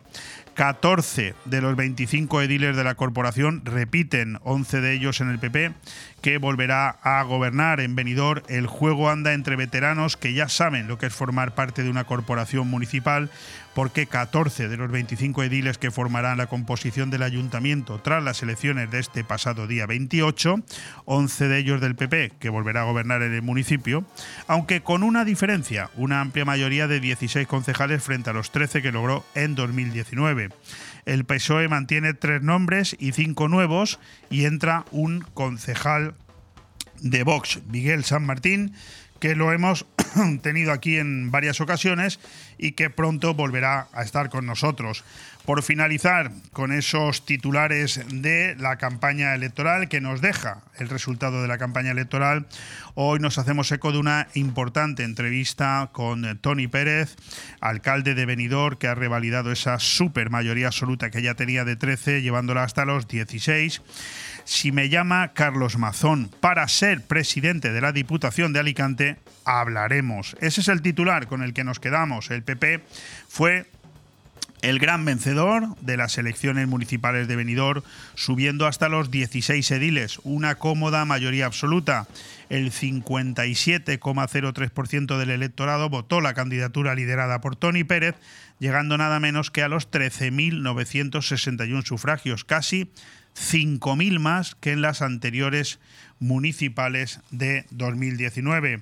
Un último titular, este el que se hacen eco los empresarios. Es importante siempre tenerlos en cuenta. Los empresarios de la comunidad valenciana reclaman que la nueva convocatoria electoral no paralice el país. La eh, CEP y los principales sectores productivos piden celeridad en las negociaciones para constituir el nuevo gobierno de la Generalitat, al que reclaman contundencia para exigir más financiación e inversiones y la continuidad del trasvase. Nos hacemos eco de las declaraciones del presidente de Osbeck, Fede Fuster, previo a esa entrevista que vamos a mantener con Alberto Varela, director del Hotel Meliá, para seguir hablando de turismo. Fede dice, la rebaja fiscal que propone el PP es una buena noticia. Las empresas necesitan beneficios para invertir. También los empresarios del sector turístico muestran su satisfacción con el objetivo de la derogación inmediata de la tasa turística. Pues con ese resumen de titulares que son solamente los políticos, aún nos faltan las noticias destacadas del día, vamos a escuchar unos consejos publicitarios y vamos a hablar ya con nuestro próximo invitado. Bon Radio. Nos gusta que te guste. Cuando necesitas llevar tu coche al taller, siempre te surgen dudas, pero eso es porque no conoces los talleres multimarca Eurorepar Pérez Pascual. Chapa, pintura, mecánica, profesionales con más de 50 años de experiencia. Somos referente en Benidorm y la Marina Baixa. Además, si reparas tu vehículo con nosotros, podrás disfrutar de un vehículo de cortesía sin coste. Pérez Pascual Eurorepar, tu taller de confianza. Visítanos en Avenida Alfonso Puchades número 25, Benidorm. El cambio climático es un reto global que afecta especialmente a la comunidad valenciana. Afortunadamente, su ciudadanía, empresas e instituciones han decidido ponerse en movimiento, adoptar los compromisos necesarios para generar un clima de responsabilidad compartida capaz de inspirar a millones. Descubre cómo en climasparaelcambio.es, una iniciativa de Hidracua y sus empresas participadas. Aire Fresco. Programa patrocinado por Hotel Meliá Benidorm, Fomento de Construcciones y Contratas, Exterior Plus y Actúa, Servicios y Medio Ambiente.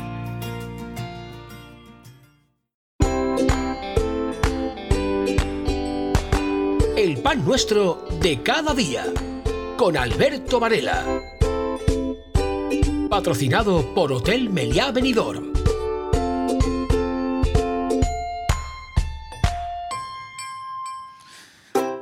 Disfrutar de una experiencia gastronómica en un hotel de cuatro estrellas. Darse un chapuzón en la piscina. recibir un exclusivo tratamiento wellness, relajarse en el spa o incluso disfrutar de un day pass, un pasaporte abierto a todos los espacios comunes de un hotel, es posible aunque no se esté alojado en él. La fórmula tiene un nombre, Diacaciones, un fenómeno impulsado por la startup mallorquina Hotel Break, que permite reservar en su web diferentes experiencias para disfrutar de los servicios e instalaciones de un hotel sin necesidad de pernoctar en él. Seguro, seguro estoy que te suenan estas líneas que acabo de leer. No son más que el resumen de la idea que Alberto Varela, me trasladó el verano pasado antes de iniciar esta colaboración aquí en Bomb Radio. Yo le pedí que nos ayudara a analizar lo que estaba pasando en el sector que a todos nos da de comer, el turismo, al igual que ya lo había hecho Paco Quiles durante un tiempo en esta misma sección. Y él me dijo que sí, con el añadido de que su idea era también aprovechar este segmento para ir mentalizando progresivamente a la gente de Benidorm y la comarca sobre las muchas posibilidades que el Hotel Meliá Benidorm ofrece a todos, también a quienes no están hospedados. Buenas de nuevo, querido Alberto, ¿cómo estás? Muy buenos días, Leo. Muy bien. Y ya parece que alejando un poco la lluvia. a, que, a que esas letras que yo he leído, esas líneas que yo he leído, no son nuevas. No, que va. Esto, pues mira, eh, era una cosa que veníamos hablando pues, desde hace casi un año tú, tú y yo y ahora, pues bueno, hubo alguien que le puso un nombre en inglés y claro, pues viste mucho mejor. Pues sí, porque, porque seguro que te suena, decía yo, querido Alberto, ese Diacaciones como, como una idea que eso sí, se ha extendido con rapidez. Sí, sí, esto, bueno, al final eh, podemos llamarle Diacaciones, podemos llamarle como queramos, al final es, es pasar un buen rato en un establecimiento hotelero o hostelero de calidad. Y esto pues, nos cambió un poco a todos la, manera de entender la, vida y, el ocio a, raíz de la pandemia. Y sí que queremos pues, una experiencia, aunque sea cortita, pero yo voy, lo disfruto 4, 5, 6, 7 horas, me lo paso bien y mañana a ver cómo nos levantamos. Oye, ¿tú crees que, es, que está teniendo éxito este lento avance hacia ese potencial cliente que es el residente? Sí, yo totalmente. Eh, yo si hay una cosa que, admiro y, que admiraré toda la vida fue la capacidad que tuvo el, empresario local, el empresario de Benidorm, de ver en la pandemia una oportunidad. Y la, oportunidad vino de la mano de inversión y de renovación de los establecimientos. Además de dejar unas habitaciones fantásticas, unas zonas comunes muy buenas, también se empezó a pensar que la azotea del hotel pues no era el sitio más feo y donde había que poner las máquinas de aire acondicionado, sino que era el sitio con las mejores vistas del hotel y, ¿por qué no?, adaptarlo a, un bar o, incluso a, una piscina. Y todo esto se fue consiguiendo y esto nos ayuda mucho a las diacaciones que mencionabas en, tu speech de, inicio. Fantástico. Una experiencia gastronómica, un chapuzón en la piscina, un tratamiento wellness. ¿Se puede hacer todo esto en el Hotel Meliá? Totalmente. Nosotros estamos encantados de que la gente siga descubriendo el hotel al principio decíamos que venga a descubrirlo, pues ahora ya lo empiezan a conocer y ya tenemos cada vez más, más gente que, repite. Yo siempre digo que un hotel tiene que ser un, centro neurálgico de, una ciudad porque, porque tenemos, pues tenemos cafeterías, tenemos restaurantes, tenemos sitios para, para cortarte el pelo, para darte un masaje, para darte un chapuzón, gimnasios, etcétera, etcétera. Tenemos una mini ciudad dentro de una ciudad. Y aquí tenemos muchas mini ciudades, pues aprovechémoslos. Sí, yo estoy totalmente de acuerdo con lo que dice Alberto, porque además eh, la gastronomía eh, del Hotel Melia Benidorm, bueno, es una gastronomía eh, que roza la maravilla, vamos, es fantástica. La piscina, bueno, pues podría ser posiblemente una de las mejores piscinas de, de, de Benidorm, sin lugar a dudas. Y los tratamientos wellness, pues en su momento los visité, pero, pero estoy, estoy convencido de que han mejorado y todo, ¿verdad? Pues mira, nosotros, yo siempre digo que, en medio de la ciudad del cemento tenemos un oasis, y que es nuestra piscina tropical, con, el jardín tropical que, tenemos. Y, es un sitio fantástico. De hecho, no parece que estés en, una ciudad, ni, mucho menos. Parece que estás en, un resort del Caribe. Y los tratamientos que, comentas, pues sí que tienes que volver a probarlos, porque hicimos una, una renovación íntegra de, la parte de wellness y, del spa, con cabinas, eh, con, con, eh, salas de tratamientos, etcétera y se quedó fantástico. Con lo cual, ahora tenemos las manos expertas que teníamos antes de nuestro equipo con, acompañándolo con una renovación de las instalaciones. Sí, pero bueno, de la misma manera que Alberto Varela nos está comentando, pues esto que podemos ir al Hotel Mería Benidorm sin necesidad de estar alojado, lo repetiré siempre, para disfrutar de una buena comida, para disfrutar de un día en la piscina, para hacer un tratamiento wellness, también podemos celebrar un evento, podemos celebrar nuestra comunión, nuestra boda, una cena de empresa, una cena familiar o, incluso una convención. Totalmente, y hasta abro el abanico hasta un cumpleaños. Eh, en el mes de, bueno, el mes de mayo, ya que lo estamos despidiendo, hicimos el récord de, comuniones en los 21 años que tiene el hotel. Hicimos 12 comuniones en, los cuatro fines de semana que, tiene el, que tiene el mes. Y la verdad que estamos muy contentos. Congresos seguimos teniendo, siguen viniendo. Hoy mismo tenemos dos farmacéuticas alojadas en, en el hotel. Y esto no para, no para.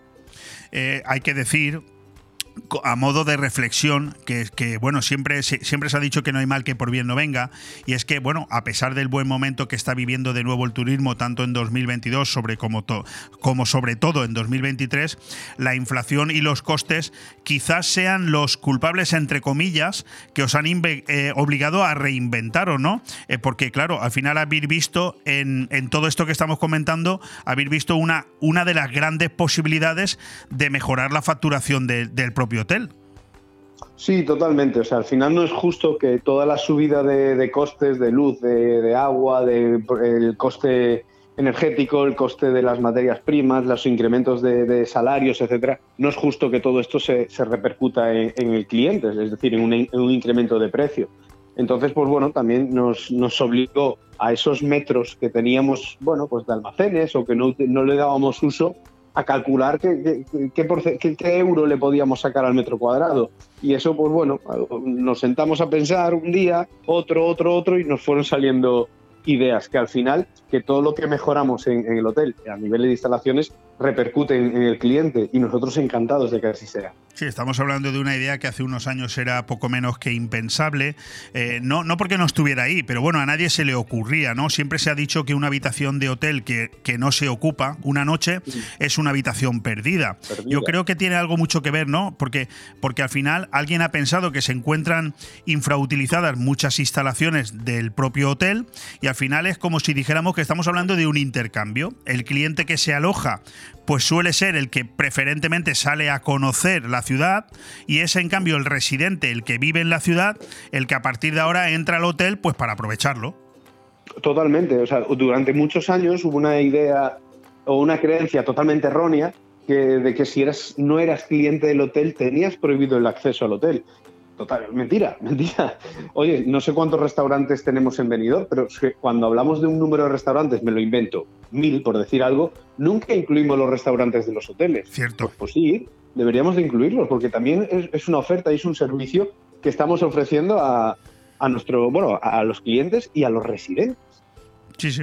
Sí, bueno, ahí está la, ahí está la, clave de esta idea y, creo que, es una idea, no sé, me da la sensación de que no nos, no nos apuntemos ningún tanto aquí como si no lo hubiéramos inventado nosotros, pero sí pongámonos esa medallita de decir que, tanto el Hotel Meliá como nosotros aquí en Bon Radio es una de las ideas que hemos venido defendiendo desde hace mucho tiempo. Totalmente. Yo siempre digo que somos personas trabajando con personas y para personas pues el hotel también es con personas para personas y no le ponemos ningún límite geográfico, sean de Liverpool, sean de León, de mi querida Galicia, por supuesto, o sean del, de Benidorm o de La Vila. Todo el mundo es bienvenido. Oye, eh, Alberto, en 2022 ya hemos recibido, bueno, ya recibimos, lógicamente, 71,6 millones de turistas. Estamos todavía lejos de ese récord que creo recordar, corrígeme, eh, pasaba de los 90 millones de turistas recibidos en un año. Creo que fue en el 19, pero bueno, ya estamos ya estamos cerca, ¿no? Era el primer año y tampoco el 22 no fue completo, porque los tres primeros meses no se pueden contabilizar como de éxito. En estos cinco primeros meses, ¿se están dando los, los números para superar esa cifra de 2023? Yo creo que a nivel de facturación, y es una cosa que me gusta mucho eh, decir, a nivel de facturación lo vamos a superar. A nivel de rentabilidad, no. Pero a nivel de facturación estoy seguro de, ojo, la coletilla ¿eh? de estos dos últimos años, si no pasa nada raro, eh, lo vamos a superar. Si no tenemos ninguna desgracia, si el tema de la guerra entre Ucrania y, Rusia llega a, su fin, porque al final eh, no deja de generar miedo y no deja de que una población como es la población rusa, pues esté que, no sabe si salir, si puede salir, si irse de vacaciones, cuando todos sabemos que la población rusa es, un mercado eh, con una expectativa muy alta y, de, un, destino alto, y nosotros tenemos la suerte de, no en venidor quizá, pero justo aquí al lado, al, Altea, viene, viene mucho, si no, si no pasa nada raro, yo creo que superaremos el, año récord de facturación pues, prácticamente desde que abrió venido, por decirlo de alguna manera. Hay que recordar que en este eh, primer trimestre del año 23 ya son 18 millones de turistas los que han visitado España con 55 millones de pernotaciones, lo cual ya es un 25% más que el año pasado. Hablábamos de que en 2022 el primer trimestre no fue precisamente el mejor, pero pero lo que queda claro es que con estos datos y de seguir la tendencia así, con un 25% más por meses, es posible que estemos cerca de los 90 millones de, turistas este 2023, que sí sería un récord no, no conocido. En otro, en otro ámbito de cosas, eh, y por irnos un poco más a noticias que están ahí fuera y que preocupan, quiero conocer la, la opinión del director del Hotel Benidorm y conductor de este espacio, el pan nuestro de cada día. El 23 de julio, elecciones generales. No tengo yo muy claro que sientan, eh, que vayan a sentar muy bien en el turismo, eh, por eso de que pilla eh, justo en plena vacaciones. ¿Cómo, ¿Cómo lo estáis valorando en el sector? Pues con demasiada sorpresa. no entendemos que si se toma la fecha pensando en el bien de un país y en el bien de un sector que roza el 20% del Producto Interior Bruto del país, no entendemos que esa fecha se, haya elegido al azar.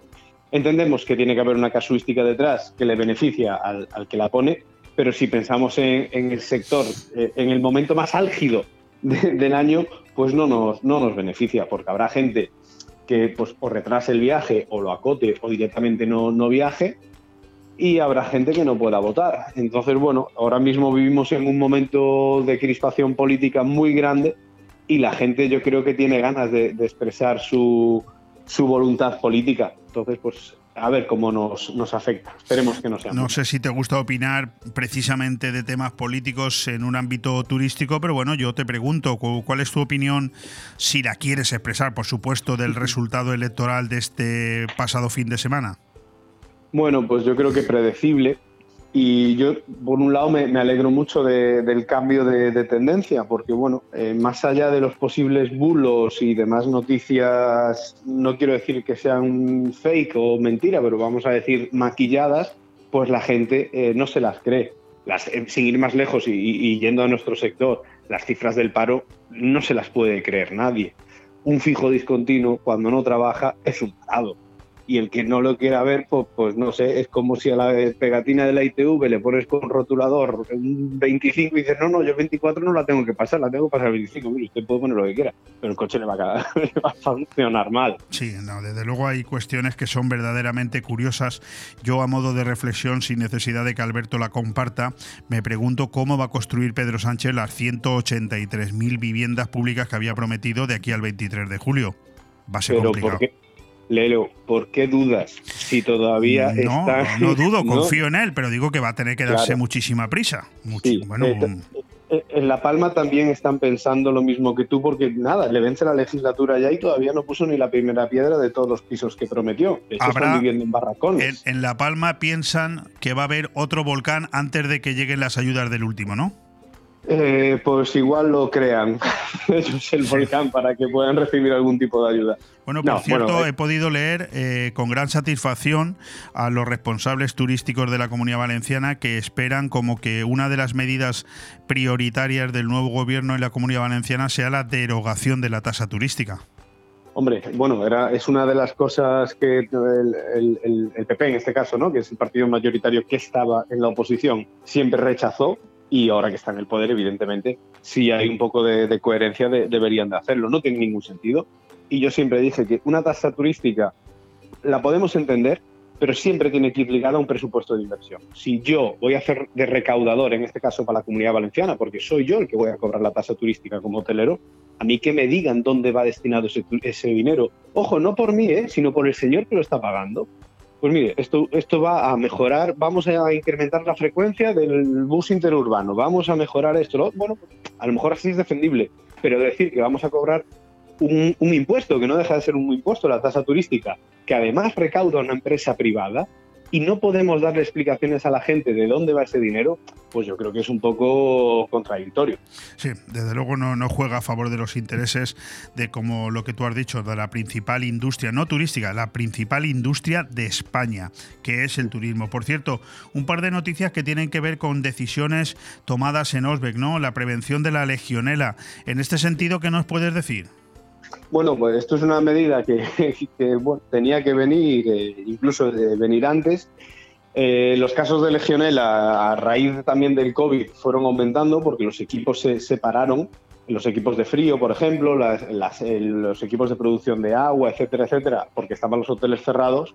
Y nadie, o nosotros sí, pero hubo gente que no pensó que eso puede entrañar un riesgo para el público y hoy en día no nos podemos permitir que algo como una falta de mantenimiento, que es el, trato de, aguas y, la prevención de la legionela, pues se cargue un destino turístico. Entonces, oye, se necesita una regulación, está hecha, hay que cumplirla y es que no, no debe de haber margen de, movimiento. Esto es lo que hay que hacer, se acabó. Sí, porque hay que reconocer que prestamos poca atención a determinadas a determinados titulares, ¿verdad? Como este de la legionela, pero luego, cuando pasan cuatro casos de legionela en una ciudad, bien que se convierte en noticia de carácter internacional, ¿eh? Totalmente. Y bueno, estamos, bueno, el ejemplo es el COVID. Algo que supuestamente pasó en China, pues eh, se hizo muy global y no podemos permitirnos eh, jugar no con el destino, ojo, eh, que el destino en este caso sería eh, el segundo debilitado. El primer debilitado sería el cliente que se infecta o nosotros mismos. Entonces, todo lo que sea sanidad hídrica, higiénica, eso tiene que estar totalmente regulado insisto, sancionado. El que no haga los deberes, pues tiene que corregirlo. Correcto, porque afecta a todos, al destino completo. No se acuerda uno de dónde sucedió el caso de Legionela, se acuerda de la ciudad en la que pasó. Lo digo por experiencia. Por cierto, eh, alianza para reducir el plástico en el sector, otra de las medidas impulsadas también por la patronal hotelera Osbeck a la que perteneces. Sí, bueno, eh, es verdad que lo mismo que la Legionela, quizás hacía falta un poco de, regulación, también tenemos que ser conscientes, ¿no? Que en Benidorm, por ejemplo, hay muchos eh, establecimientos que son mucho más pequeños que, nosotros y a lo mejor pues este tipo de, tratamiento de residuos no era tan prioritario. Nosotros, y hablo de nosotros en, en en general, llevamos más de cinco años con una política de, plásticos de un solo uso cero. Nosotros no tenemos ni vasos, ni pajitas, ni eh, eh, pulseras del todo incluido, no tenemos ningún plástico de, un solo uso. Llevamos directamente a otro tipo de tejido, las pulseras son de tela, los vasos pues, son de cartón reciclado, la cubertería, por ejemplo, de, la piscina en este caso, además de la de cuchillos y demás de, de hierro, de metal, tenemos de madera, ya no trabajamos con plástico y bueno, pues es, una manera de poner nuestro granito de, arena en, este mundo, que solo tenemos uno. hemos, hemos hablado antes de los datos, eh, fabulosos datos eh, turísticos que se están dando en España en estos primeros cinco meses. Eh, incluso son mejores, ¿no? Si nos venimos hasta la comunidad valenciana, donde hemos visto que el total de la comunidad valenciana, venidor incluso por encima, está por encima del 80% de ocupación hasta el mes de, de abril. supongo que esos datos son así y, no sé si me puedes aportar datos de cómo ha estado funcionando Venidor en estos primeros cinco meses y, ahora en el mes de mayo. Pues, fantásticamente bien. O sea, incluso pese a llevar 10 días con una dana, con unas lluvias y demás, la, gente sigue, sigue viniendo. Tenemos un atractivo en, el destino de ocio muy grande que no te impide una lluvia que no puedas divertirte o pasarlo bien eh, en tus vacaciones y eso el, cliente lo sabe y el, cliente le, gusta. Si hablamos de ocupaciones, yo creo que vamos a cerrar prácticamente todos los meses por encima de un 80%, como esto siga así. Qué barbaridad. Hablo de, hablo de hasta octubre quizá, ¿eh? noviembre y diciembre ya sabemos que son meses mucho más eh, livianos. Pero probablemente estemos 8 o 9 meses por encima del 80%. Siempre matizas en tus respuestas y me hace mucha gracia porque además tienes mucha razón. eh, Siempre y cuando no pase nada, dices. Siempre y cuando no pase Sí. nada. Claro, por ejemplo, ahora tenemos una amenaza de huelga masiva de pilotos que eh, no sé si. Bueno, el sector ha puesto el grito en el cielo. ¿Cómo, cómo lo estáis viendo vosotros? Bueno, el problema es que ya no es que haya huelga de pilotos aquí, también la en Inglaterra, la hay en México, eh, hay un tema de, control de fronteras en Portugal. Cada vez nos vemos más arrinconados. Yo lo digo siempre, evidentemente Benidorm es un destino que, depende mucho del mercado británico, pero también tenemos la suerte de que es un mercado súper ase- es un destino súper asentado del mercado español y bueno, pues tenemos la facilidad de coger un coche y prácticamente en, en 9, 10 horas cruzarnos la, la península para venir a un destino como este. Si hay huelga, ¿nos va a afectar? Sí, no tengamos ninguna duda. Pero confiemos en que el mercado español nos siga apoyando como nos apoyó en la peor crisis del turismo, que fue durante la pandemia, para seguir visitando. De Pero hecho, sí, se- sí. No, no, que No, digo que sí. de hecho te quería preguntar si tienes datos ya de cómo piensan viajar los españoles este verano. Bueno, eh, es verdad que hay un porcentaje de, turistas que, viajan en, avión, pero todavía hay muchas plazas de, avión libre. Nosotros seguimos pensando que, hay un porcentaje bastante alto de, turistas que viajarán en su coche y después pues también tenemos un porcentaje de, turistas, especialmente portugueses, que viajan en autobús. Entonces, bueno, eh, yo creo que podríamos tener casi un 60% de, clientes que vendrán en, en su vehículo y un 40% que probablemente lo hagan en, en otro tipo de transporte. Pero en cualquier caso podemos estar tranquilos los que vivimos del turismo en Benidorm, no solamente porque en cuanto a las reservas de agua ya, ya las teníamos eh, resueltas, pero con las lluvias de estos días por supuesto mucho más, pero en cuanto a ocupación hotelera, lo has venido diciendo durante toda la entrevista, entiendo que esos datos de superación del 80% de media durante todos los meses, cuando hablamos de junio, julio, agosto y septiembre, estaremos pasando del 90, ¿no? Sí, yo toco, me estoy tocando la cabeza porque toco madera. Eh, creo que va a ser así, espero que va a ser así y estoy seguro de que será así. Bueno, vamos a, la última pregunta de hoy a nuestro amigo Alberto Varela, director del Hotel Media Benidorm. Eh, dos titulares. Por un lado, vimos hace unos días como en un medio de comunicación de la provincia, a página completa, el titular era Benidorm necesita 5.000 camareros. Hoy en el diario ABC a nivel nacional y también en doble página, alerta en los hoteles por la falta de trabajadores. Atención, se están cerrando plantas por no tener personal suficiente. Me gustaría tu análisis de estos dos titulares. Pues mira, me sorprende que solo hablen de, camareros, porque hay un problema grande en la hostelería y el foco principal no son los camareros de barro restaurante, el foco, el foco principal del problema son las camareras de piso. Eh, aquí se, bueno, se confluyen muchas cosas. El primero es el tema de la vivienda. Nadie por 1.100 euros está dispuesto a pagar 800 euros por un piso de una habitación y lo entiendo perfectamente. Lógico, claro. Al final, pues bueno, eh, es que no, no, no trabajas para vivir ni vives para trabajar. Al final es que no sabes ni, ni lo que haces. Y después, oye, también es cierto que nosotros trabajamos en, en un sector que no es nada agradecido en cuanto a horarios, en cuanto a turnos. Nosotros cuando más trabajo tenemos es cuando los demás están divirtiendo. Y un hotel abre 24 horas a la semana, 24 horas al día, 7 días a la semana. Entonces tenemos que tener turnos de mañana, de tarde y de noche.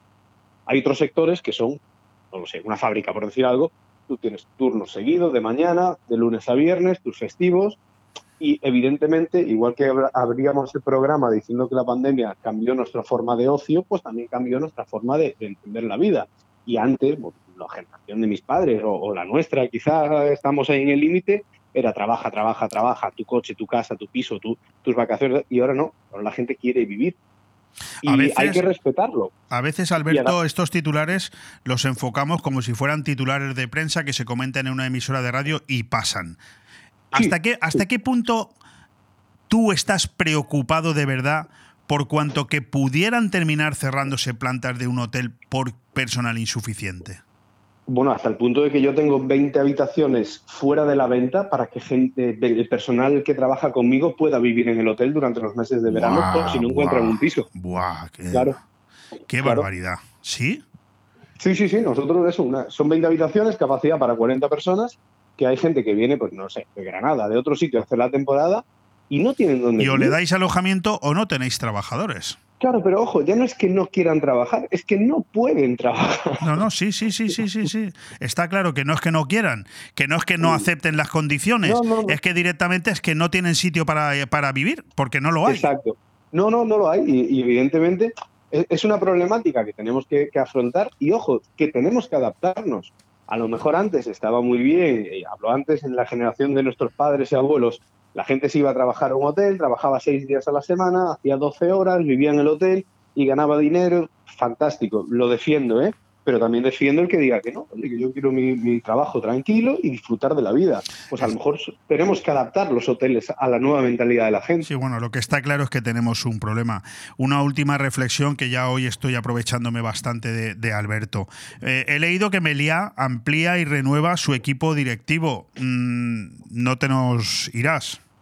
No, no, no, que va. Los cambios son a, muy alto nivel, digamos, a- directamente a, a- a el círculo más cercano de, del presi, del dueño, de- del señor Escarrer. El señor Escarrer padre tiene 88 años y evidentemente pues está cediendo el testigo a, a sus hijos y sus hijos pues están haciendo un equipo de su confianza y por supuesto la gente que lleva pues 50, 60 años partiéndose la cara por una empresa como Meliá trabajando 25 horas al día para que esto funcionara, tienen que tener su merecido descanso, su merecido mm, eh, retiro y, ¿por qué no?, que vengan a disfrutarlo en venidor. Simplemente es un cambio generacional y va a seguir la empresa funcionando tan bien o mejor como hasta ahora. Pues con toda esa información nos quedamos. Tenemos que, cortar ya la conversación con, con Alberto, además de manera urgente, porque está entrando, me dice el técnico, vía telefónica, una llamada del señor Escarré. Eh, tengo que atenderlo. Porque favor. soy yo el que personalmente le va a decir, Alberto, con tu permiso, que tú te quedas en Benidorm. Por favor, yo firmo. No te importa, ¿no? Que se lo diga. En absoluto. Bueno, pues muchísimas gracias por habernos atendido, querido Alberto Varela, director del Hotel Meriá y conductor de este espacio, El Pan Nuestro de cada día. Muchísimas gracias y nos saludamos aquí en dos semanas.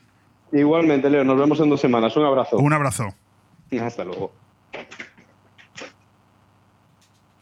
Bon Radio.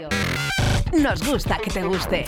Porque son momentos para compartir, comparte felicidad. Chocolates Marcos Tonda. Comparte con tus clientes, empleados, con la familia y amigos sus exquisitos chocolates tradicionales y gourmets o los nuevos lotes combinados con productos tradicionales. En Villajoyosa, partida Torres junto Rotonda del Puerto y en el centro de Benidorm, calle Alameda Blue, espacio gourmet Marcos Tonda. El prestigio de una marca garantiza la calidad. Chocolates Marcos Tonda. Momentos para compartir.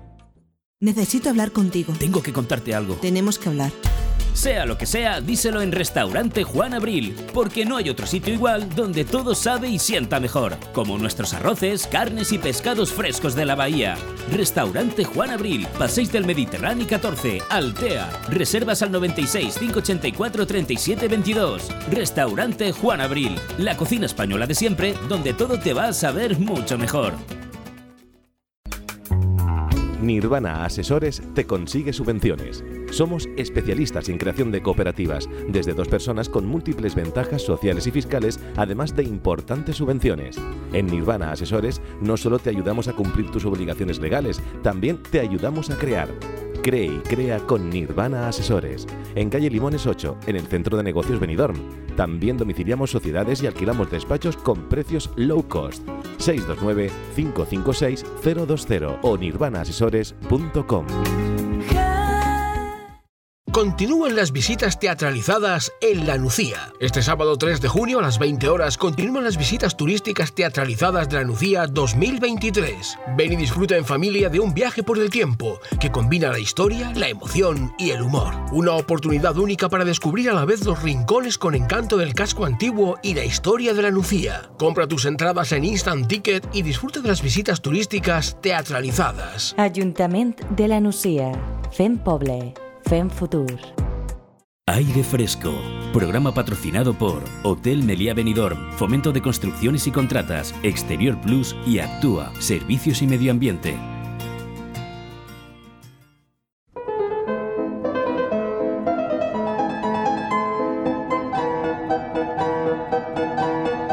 El mundo es un poema con Guillermo del Pino.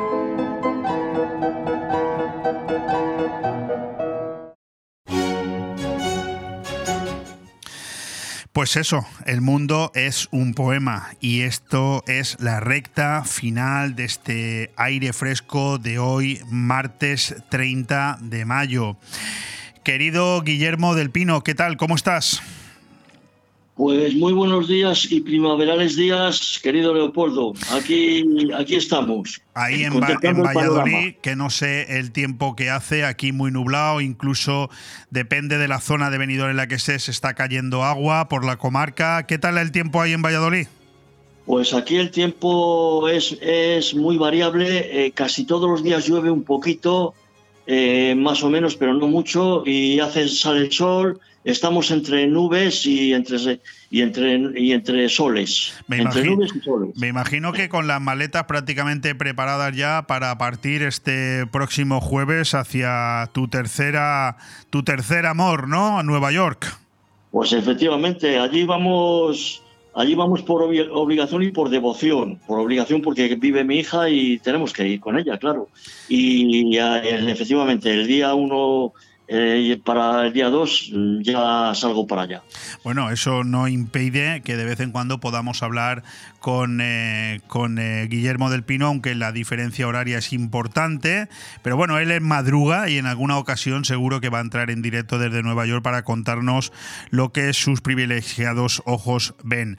Hoy nos ha traído un par de, de poemas importantes para, la, para la primavera, haciendo un hueco precisamente sobre esos museos de Nueva York de los que nos ha venido hablando en los últimos programas. Pero creo que hoy tu alegato de hoy era en torno a la defensa de la primavera, ¿no?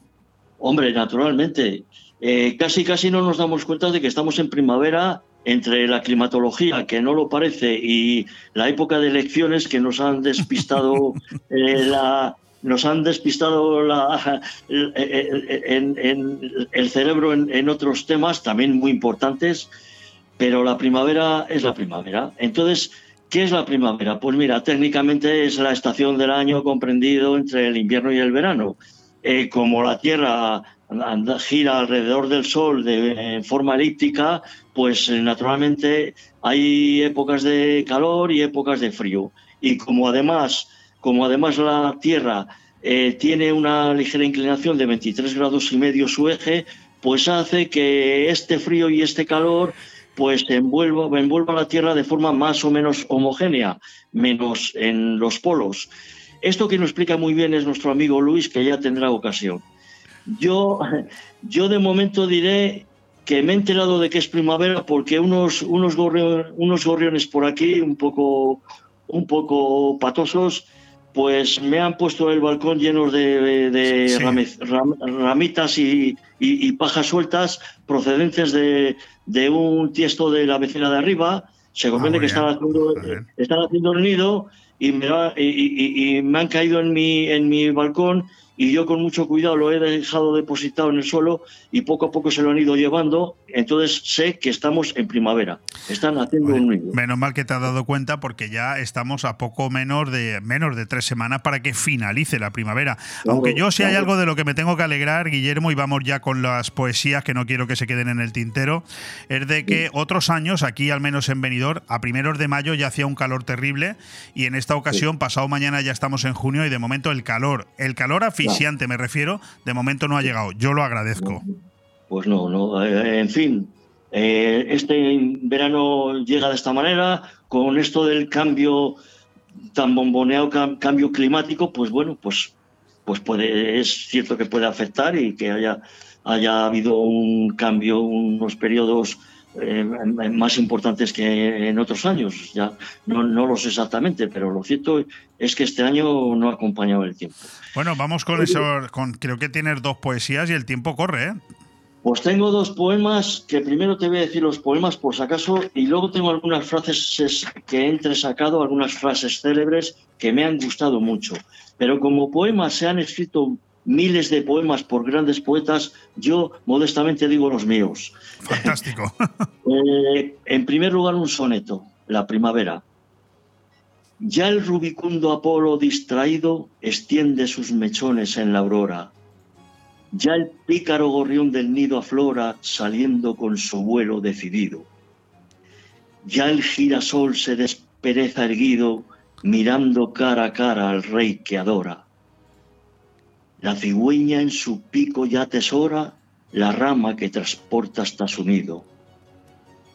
Cuando el verdor del campo prevalece y espera la cosecha venidera, la mañana de abril en él se mece. Cuando la tierra en su preñez espera, contemplo felizmente que aparece este milagro de la primavera. Muchas gracias. Fantástico, fantástico ese soneto dedicado a la primavera y luego tienes otra poesía. Otro poema, que no es un soneto. Eh, abrí mi ventana. Abrí mi ventana. Abril florecía. Vuelo de palomas, aromas de flores. Sonó la campana de la escolanía al rítmico trino de los ruiseñores. Abrí mi ventana por si acaso oía entonar los cantos que hablaban de amores, y miré a los cielos en la lejanía, contemplando alegre, bellos resplandores. Abrí mi ventana por si acontecía que en mi casa entrara preñada de olores la pálida brisa que en la cercanía emanan las rosas de suaves colores. Abrí mi ventana. El sol se metía detrás de una nube. No emite fulgores. La cálida tarde triste se moría envuelta en el mundo de los soñadores. Y en la quieta noche, en la lejanía, escucho en silencio un son de rumores que el aire plácidamente traía hasta mi ventana de suaves candores. Muchas gracias. Pues fantástico, fantástico esos dos poemas, ese poema y ese soneto. No sé si tienes algo más que comentar, tenemos un par, Pues de, un par de minutos. Voy, voy simplemente a decir una frase que me ha gustado mucho, muchísimo y que te la comento. Si tu alma no, ha emo- no se ha emocionado por una flor en la primavera, tal vez tu alma nunca ha florecido. ¿Qué te parece? Pues me encanta, me encanta esa frase que además tengo aquí el chivato que me dice que es de Audra Fobeo, que es una actriz estadounidense, ¿verdad? Correcto, que por cierto no la conozco yo ni creo, no la he oído nunca jamás en la vida, pero esta frase me ha emocionado. Pues nada, si tu alma no se ha emocionado por una flor en la primavera, tal vez tu alma nunca ha florecido. Con eso nos quedamos, Guillermo. Muchísimas gracias, muy buen viaje hacia Nueva York y pronto entramos otra vez en contacto, ahora ya desde la ciudad de los rascacielos. Pues muchas gracias Luis, Una, un saludo y un abrazo a, a- uy, perdón, muchas gracias a ti Leopoldo y, y mando un saludo y un abrazo a Luis que a ver si se anima y viene a contarnos cosas. Fantástico, y ya, ya seguiremos hablando desde Nueva York. Por supuesto que sí. Un abrazo y buen viaje. Un abrazo, hasta siempre.